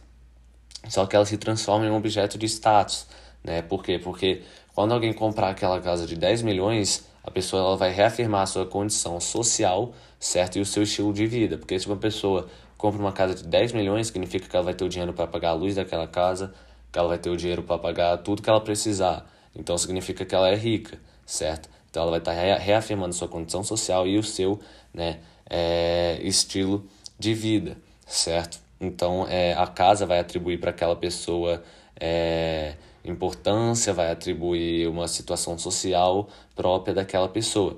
Mas vamos supor que a pessoa não tem nenhuma condição de comprar aquela casa, que a pessoa é pobre, certo? Mas a pessoa quer comprar, mas não vai conseguir. Muitas vezes a pessoa não consegue comprar, mas consegue experimentar como é que é ter aquela casa. Né? Muitas vezes como? Por meio de filmes, por meio de propagandas, por meio de programas, enfim. Então muitas vezes a pessoa consegue experimentar como é que é ter aquela casa. Então, até quando se adquire o bem, ou seja, às, vezes a pessoa não vai adquirir aquele bem, mas ela vai ter experimentado como é que é ter aquele bem, certo? Por exemplo, a casa. Mas até quando você adquire aquele bem, ou seja, até quando você compra a casa, por exemplo, você tem um deslocamento do valor de uso para o valor simbólico. Lembrando, o que é o valor de uso? Valor de uso é justamente o que determina o valor de determinada coisa. Então, é a materialidade, ou seja, as características materiais, certo? E o trabalho que foi é, é, que precisou para a produção daquele determinado produto ou mercadoria. Então, muitas vezes tem um deslocamento do valor de uso para o valor simbólico, certo? Porque muitas vezes é, o valor do produto não está mais nem ligado é, em sua utilidade, mas sim no status, certo? Que ele vai estar proporcionando para a pessoa. Então, muitas vezes uma pessoa compra alguma coisa por causa do status que ela vai ter é, tendo aquele produto ou material, mais do, que se, mais do que pela utilidade. Então, a pessoa não pensa, ah, isso vai ser útil, isso não vai. Ela pensa, eu vou comprar isso porque tal pessoa vai ver que eu tenho isso, que eu vou gost vai gostar disso, vai gostar daquilo, mas ela não pensa na utilidade. Então, a indústria cultural, ela é justamente isso. Ela é uma indústria, certo? Que que passa a produzir bens simbólicos, não materiais. A pessoa não está mais ligada é, com, a, com a utilidade de determinado produto, mas sim com o status de determinado produto, certo? Ok, então agora a gente vai falar sobre o kit. Bem, eu não sei exatamente como se fala, mas é mais ou menos isso. Então, você teve, no último podcast a gente falou sobre a indústria cultural, né, é, sobre a produção simbólica, e aí justamente o desenvolvimento da produção simbólica, o, o desenvolvimento da indústria cultural e da publicidade criou excentricidades né, é, nos mercados de bens autênticos e culturais, ou seja, no mercado de bens, né, os produtos, as mercadorias, é, nesse mercado passou a ter produtos e mercadorias que passaram a ser excêntricas, ou seja, como por exemplo, obras de arte passaram a ser coisas excêntricas, passaram a ser coisas muito caras, certo? Então, justamente um exemplo são as obras de arte, né, que que tem um preço muito alto, um preço exorbitante. Outra excentricidade, por exemplo, é o colecionismo, ou seja, quando as pessoas colecionam é, e aí por causa disso, às vezes, por exemplo, uma máquina que não funciona mais, que já tem 50 anos, é, você consegue vender muito mais caro é, do que uma máquina que está novinha e em funcionamento. Por quê? Por causa do colecionismo, por causa da, dessa excentricidade que surgiu no, no mercado de bens, justamente por causa do desenvolvimento da indústria cultural e da produção simbólica, certo? Então, por isso surgiu na Alemanha é, o, o movimento Kitsch, eu não sei, é Kitsch. E aí esse movimento surgiu justamente para designar né, uma produção artificial, certo, mais acessível para as camadas é, sociais mais baixas, certo? E essa produção artificial, só que acessível, o que, que ela tinha como. o que, que ela visava? Visava fazer referência a esses objetos, a essas mercadorias, produtos, enfim, excêntricos, certo? Ou seja, era basicamente a pirataria. Por quê? Porque eram produtos excêntricos, é muito caro para comprar, a maioria das pessoas, né, a camada é, popular não tem dinheiro é, para gastar com essas excentricidades, então surgiu justamente o kit, que era essa produção artificial, né, só que acessível, que visava justamente fazer referência a, essas excentricidades, certo? E daí justamente esse movimento surgiu por causa das necessidades que a camada que as camadas populares tinham, certo? Porque não tinham dinheiro para consumir bens de, de alto custo, então tinham que ter acesso a algum bem. Então começou a surgir justamente é, o kit, certo? E aí o que, que aconteceu? É, começaram a surgir cópias, por exemplo, cópias de, de artes é, cópias de obras de artes, cópias de objetos valiosos, enfim. E aí essas cópias, apesar de serem imperfeitas, elas também possuem seu valor, obviamente, não vão ser de graça, e também demonstram a, as aspirações dos seus consumidores, certo? Tal como o conhecimento que eles têm sobre os objetos é, originais.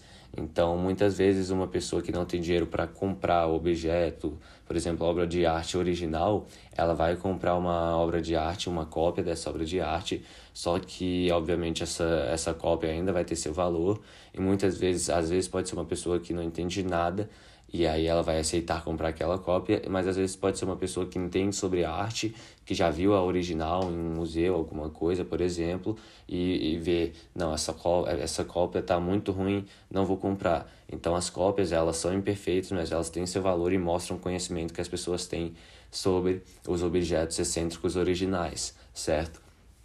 Então, por isso, surgiu justamente uma produção né, em série de produtos falsos para que as pessoas pudessem ter acesso a eles, justamente porque elas não tinham dinheiro para comprar os originais. Isso é justamente designado como a pirataria, certo? E aí a pirataria, ela é altamente criticada pelas indústrias de bens de luxo. Primeiro, obviamente, porque ela vai estar justamente pirateando, copiando, né, reproduzindo objetos que são produzidos pela indústria de luxo. E segundo, porque a pirataria coloca as indústrias de bens de luxo em risco. Porque você vai pensar, poxa, o que, que tem mais na, em um país, por exemplo? Pessoas ricas ou pessoas pobres? Obviamente, a maioria da população é pobre, né? São as camadas populares, certo? Então, essas pessoas pobres, elas querem ter acesso também a esses objetos, mesmo que não sejam originais, elas vão querer ter acesso, então vão comprar produtos pirateados, certo? Só que comprando produtos pirateados, a indústria né, de, de, da pirataria vai crescer muito, enquanto a indústria de bens de luxo, né, que vai produzir os objetos originais, vai se ver é, ameaçada justamente pela pirataria, certo? Ok, então agora a gente vai comentar algumas questões. Então a primeira questão fala: é, entre a produção e o consumo estabelece-se uma reciprocidade que lhe é própria, sendo a produção intermediária do consumo e vice-versa. Aí está pedindo para fazer uma análise da afirmação acima, ou seja, a afirmação acima, ela está falando que tem uma relação entre a produção e o consumo. E isso é verdade, por quê? Porque, como a gente já havia visto, é, desde a época do mercantilismo, as teorias que surgiam sobre a circulação de bens, de riquezas, é, as teorias que surgiram sobre impostos, é, taxas, sobre a circulação de produtos, nunca trataram a produção e o consumo juntos, eles sempre foram separados. Isso até quando Karl Marx falou que o, que falou que o consumo era parte integrante da produção juntamente com a circulação de bens, ou seja, que o consumo ele era parte da produção, tanto que a produção foi dividida em quatro partes, certo? E aí ela foi dividida na produção em si, na distribuição, na troca e no consumo, ou seja, o consumo faz parte da produção. E aí o que que acontece? Para Marx, como eu acabei de falar, o, a produção é consumo, porque vamos supor, por exemplo, que você vai produzir um sapato. Você precisa de matéria-prima, você precisa das máquinas e você precisa de um trabalhador. Então você vai estar consumindo matéria-prima, você vai estar consumindo as máquinas, você vai estar consumindo a energia do trabalhador. Então a produção é consumo, isso é o consumo produtivo, só que também o consumo é produção, porque vamos supor que tem um trabalhador que trabalha em uma fábrica, né, e daí para ele ter energia para trabalhar, ele vai ter que consumir alimentos, certo? Para poder produzir. Então, a produção também é o consumo, ao mesmo tempo que o consumo também é produção, certo? Porque consumir para produzir e, pra, e, e, e, e produzindo vai estar tá consumindo. Ou seja, o consumo e a produção eles estão é, estritamente ligados, certo? Eles estão diretamente ligados. Então, essa é a análise da afirmação que a gente falou no início do podcast. Ok, então a questão 2, ela pede para a gente considerar os conceitos marxistas de valor de uso e de valor de troca e explicar por que, que Marx quis afirmar, o que, que Marx quis afirmar quando falou sobre o fetiche da mercadoria. Então, lembrando, o valor de uso, o que, que é ele? Valor de uso é o real valor de um objeto, de uma mercadoria, né, de um produto. Então, é a materialidade de, dele, ou seja, as características materiais, ou seja, do que, que aquele produto é formado. Então, por exemplo, uma blusa, ela é formada de algodão, ela tem poliéster, não tem, então são os materiais. Além disso, é o custo do trabalho para a produção daquela determinada é, mercadoria ou produto. Então, é o real valor, que envolve desde os materiais até o trabalho envolvido na produção daquela mercadoria.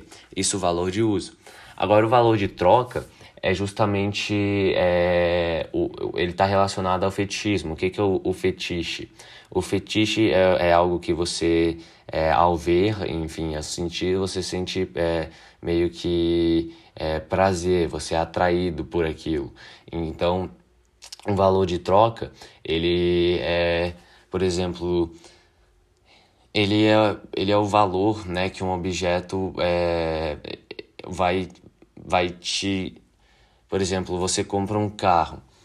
Muitas vezes você vai comprar um carro, não pelo. É, você compra um carro, às vezes, não pensando na utilidade dele, mas às vezes no status que ele vai te passar, na imagem que ele vai passar para as outras pessoas, né? Então, às vezes você compra um tênis. Ah, eu preferi esse tênis, mas esse tênis é mais bonito né? Esse aqui é mais confortável, mas esse é mais bonito. Às vezes você vai comprar o tênis mais bonito, porque como você acabou de falar, é mais bonito, então ele vai te dar, ele vai trazer um status para você, vai atrair alguém que você está interessado. Então, muitas vezes você está preocupado com com status, com a imagem que aquele objeto vai te passar, mais do que a utilidade realmente dele, certo? Daí Marx falou, né, justamente isso, que que ele falou justamente isso, que muitas vezes é, você é atraído, um objeto, um produto te atrai mais por uma qualidade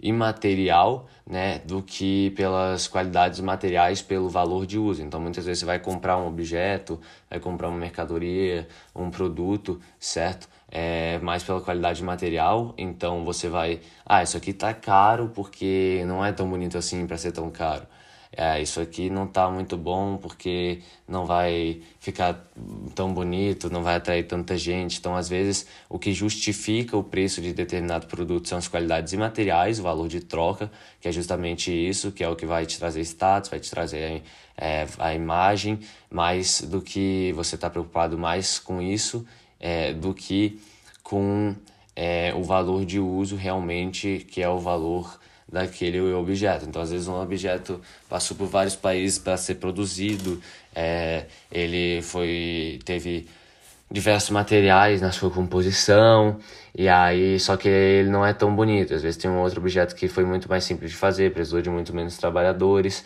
e daí é, é, é, é mais barato, só que mais bonito, e o outro é muito mais caro, e você não entende o porquê, e aí você associa o preço justamente, não, mas esse aqui é muito mais bonito, parece ser mais complexo. Esse aqui é um pouco mais feio, menor. Por que, que é mais caro? Eu, eu não concordo, vou comprar o mais barato. Então, às vezes, as pessoas, na maioria das vezes, elas associam o preço de determinado objeto, de determinado produto, é, pelas qualidades imateriais, em vez de atribuírem esse preço desse objeto, desse produto, é, pelo valor de uso mesmo. Ok, então agora a terceira questão pede para a gente explicar o significado de indústria cultural dentro da sociedade de consumo. Então, primeiro, o que é indústria cultural? Indústria cultural, certo, é uma indústria que visa, como a gente vê, o entretenimento, a informação e ao consumo de um amplo público, né, de muitas pessoas, só que visa, sobretudo, o lucro por meio né, da, do investimento tecnológico, ou seja, a indústria cultural é uma indústria que ela vai espalhar né, produtos, é, itens né, da cultura com, em, em, vista de, de lucro, ou seja, ela vai espalhar itens, das cultura, itens da cultura para obter lucro. Então, por exemplo, quais são exemplos de indústria cultural? Então, filmes, é, televisão, é, rádio, muitas vezes a internet é um exemplo da indústria cultural.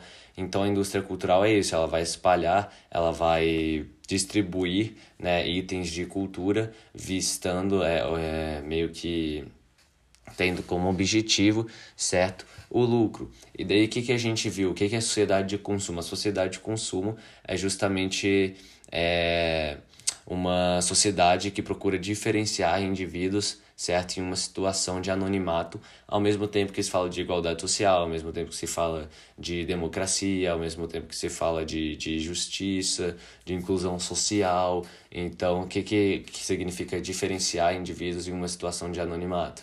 Então você está na rua, por exemplo, e você vê uma pessoa e às vezes pela apenas pela roupa ou apenas pelo tênis, muitas vezes você pensa, não, essa pessoa aqui, ela é pobre, essa pessoa aqui, ela é rica, essa pessoa aqui, ela provavelmente mora em tal lugar, não mora. Você já pensa, por exemplo, só pela roupa. Então você está tentando, é, você é um indivíduo e a pessoa é outro indivíduo. Então vocês estão ali se diferenciando, tentando adivinhar né, qual é, classe é qual, certo? É, em um cenário de anonimato, porque você não tem como saber. Só que daí você chega em casa, passa lá o jornal e você fala: não, realmente nosso país é uma democracia, a gente tem que ter igualdade, mas não tem.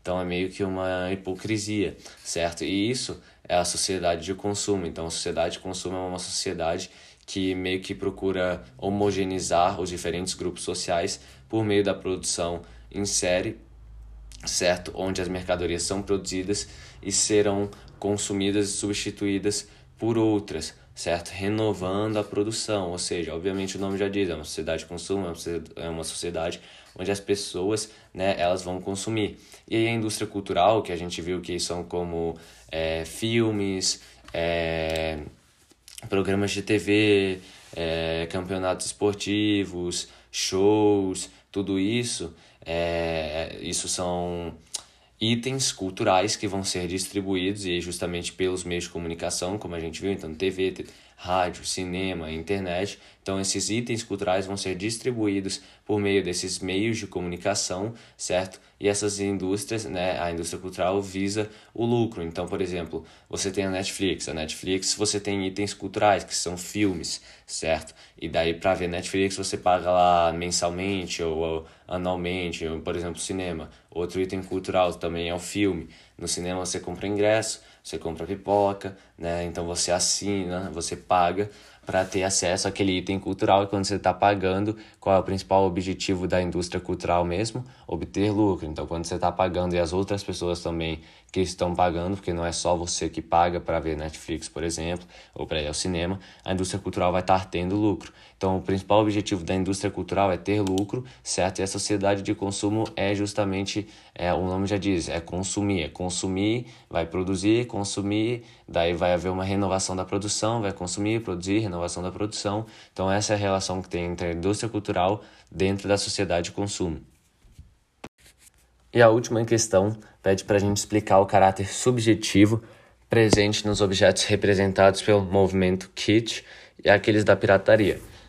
Então, primeiro, o que, que é o movimento kit, né, que a gente viu? O movimento kit surgiu, né, é, justamente para produzir, né, é, meio que para é, imitar, né, os objetos que, que é, eram produzidos, objetos excêntricos, e esses objetos imitados, ou seja, essa produção artificial desses objetos, ela era acessível para as camadas populares. Por quê? Porque as pessoas não tinham dinheiro para comprar os objetos originais, os objetos excêntricos, e aí mesmo que tivessem, não tem tantos objetos originais excêntricos assim. Então é, surgiu justamente essa produção artificial, só que né, acessível é, para as camadas populares, para para as camadas mais baixas, certo? E aí essa produção artificial fazia referência justamente a esses objetos valiosos. Isso é o, é kit. E aí o que, que a gente viu que é a, a pirataria? A pirataria é a produção em série, certo? Que visa justamente imitar, certo? Os produtos originais. Então é basicamente o kit, só que a pirataria, ela já ela já se tornou um crime, porque ela vem ameaçando as, a, as indústrias de bens de luxos, certo? Então a pirataria já é uma prática ilegal. O kit, ele não era. Só que justamente o kit surgiu para que as camadas populares, as pessoas mais pobres, pudessem, pudessem ter acesso né, aos produtos, aos itens, é, aos itens, aos objetos excêntricos, certo? E aí é, não era ainda considerado um crime, mas ele surgiu porque justamente é, por causa das necessidades despertadas nas camadas populares, certo? E aí, é, a partir disso, podemos dizer, foram, é, foram surgindo várias formas do kit, podemos dizer assim, e uma delas justamente foi a pirataria, que hoje em dia é uma prática ilegal que realmente copia na cara dura né, é, os objetos originais para tentar vender mais barato para as pessoas que não têm acesso, não têm dinheiro para comprar os objetos originais e aí assim ameaçam as indústrias de bens de luxo. Então a relação que você tem né, é, entre o, os objetos representados pelos movimentos kitsch e aquele da pirataria é justamente essa.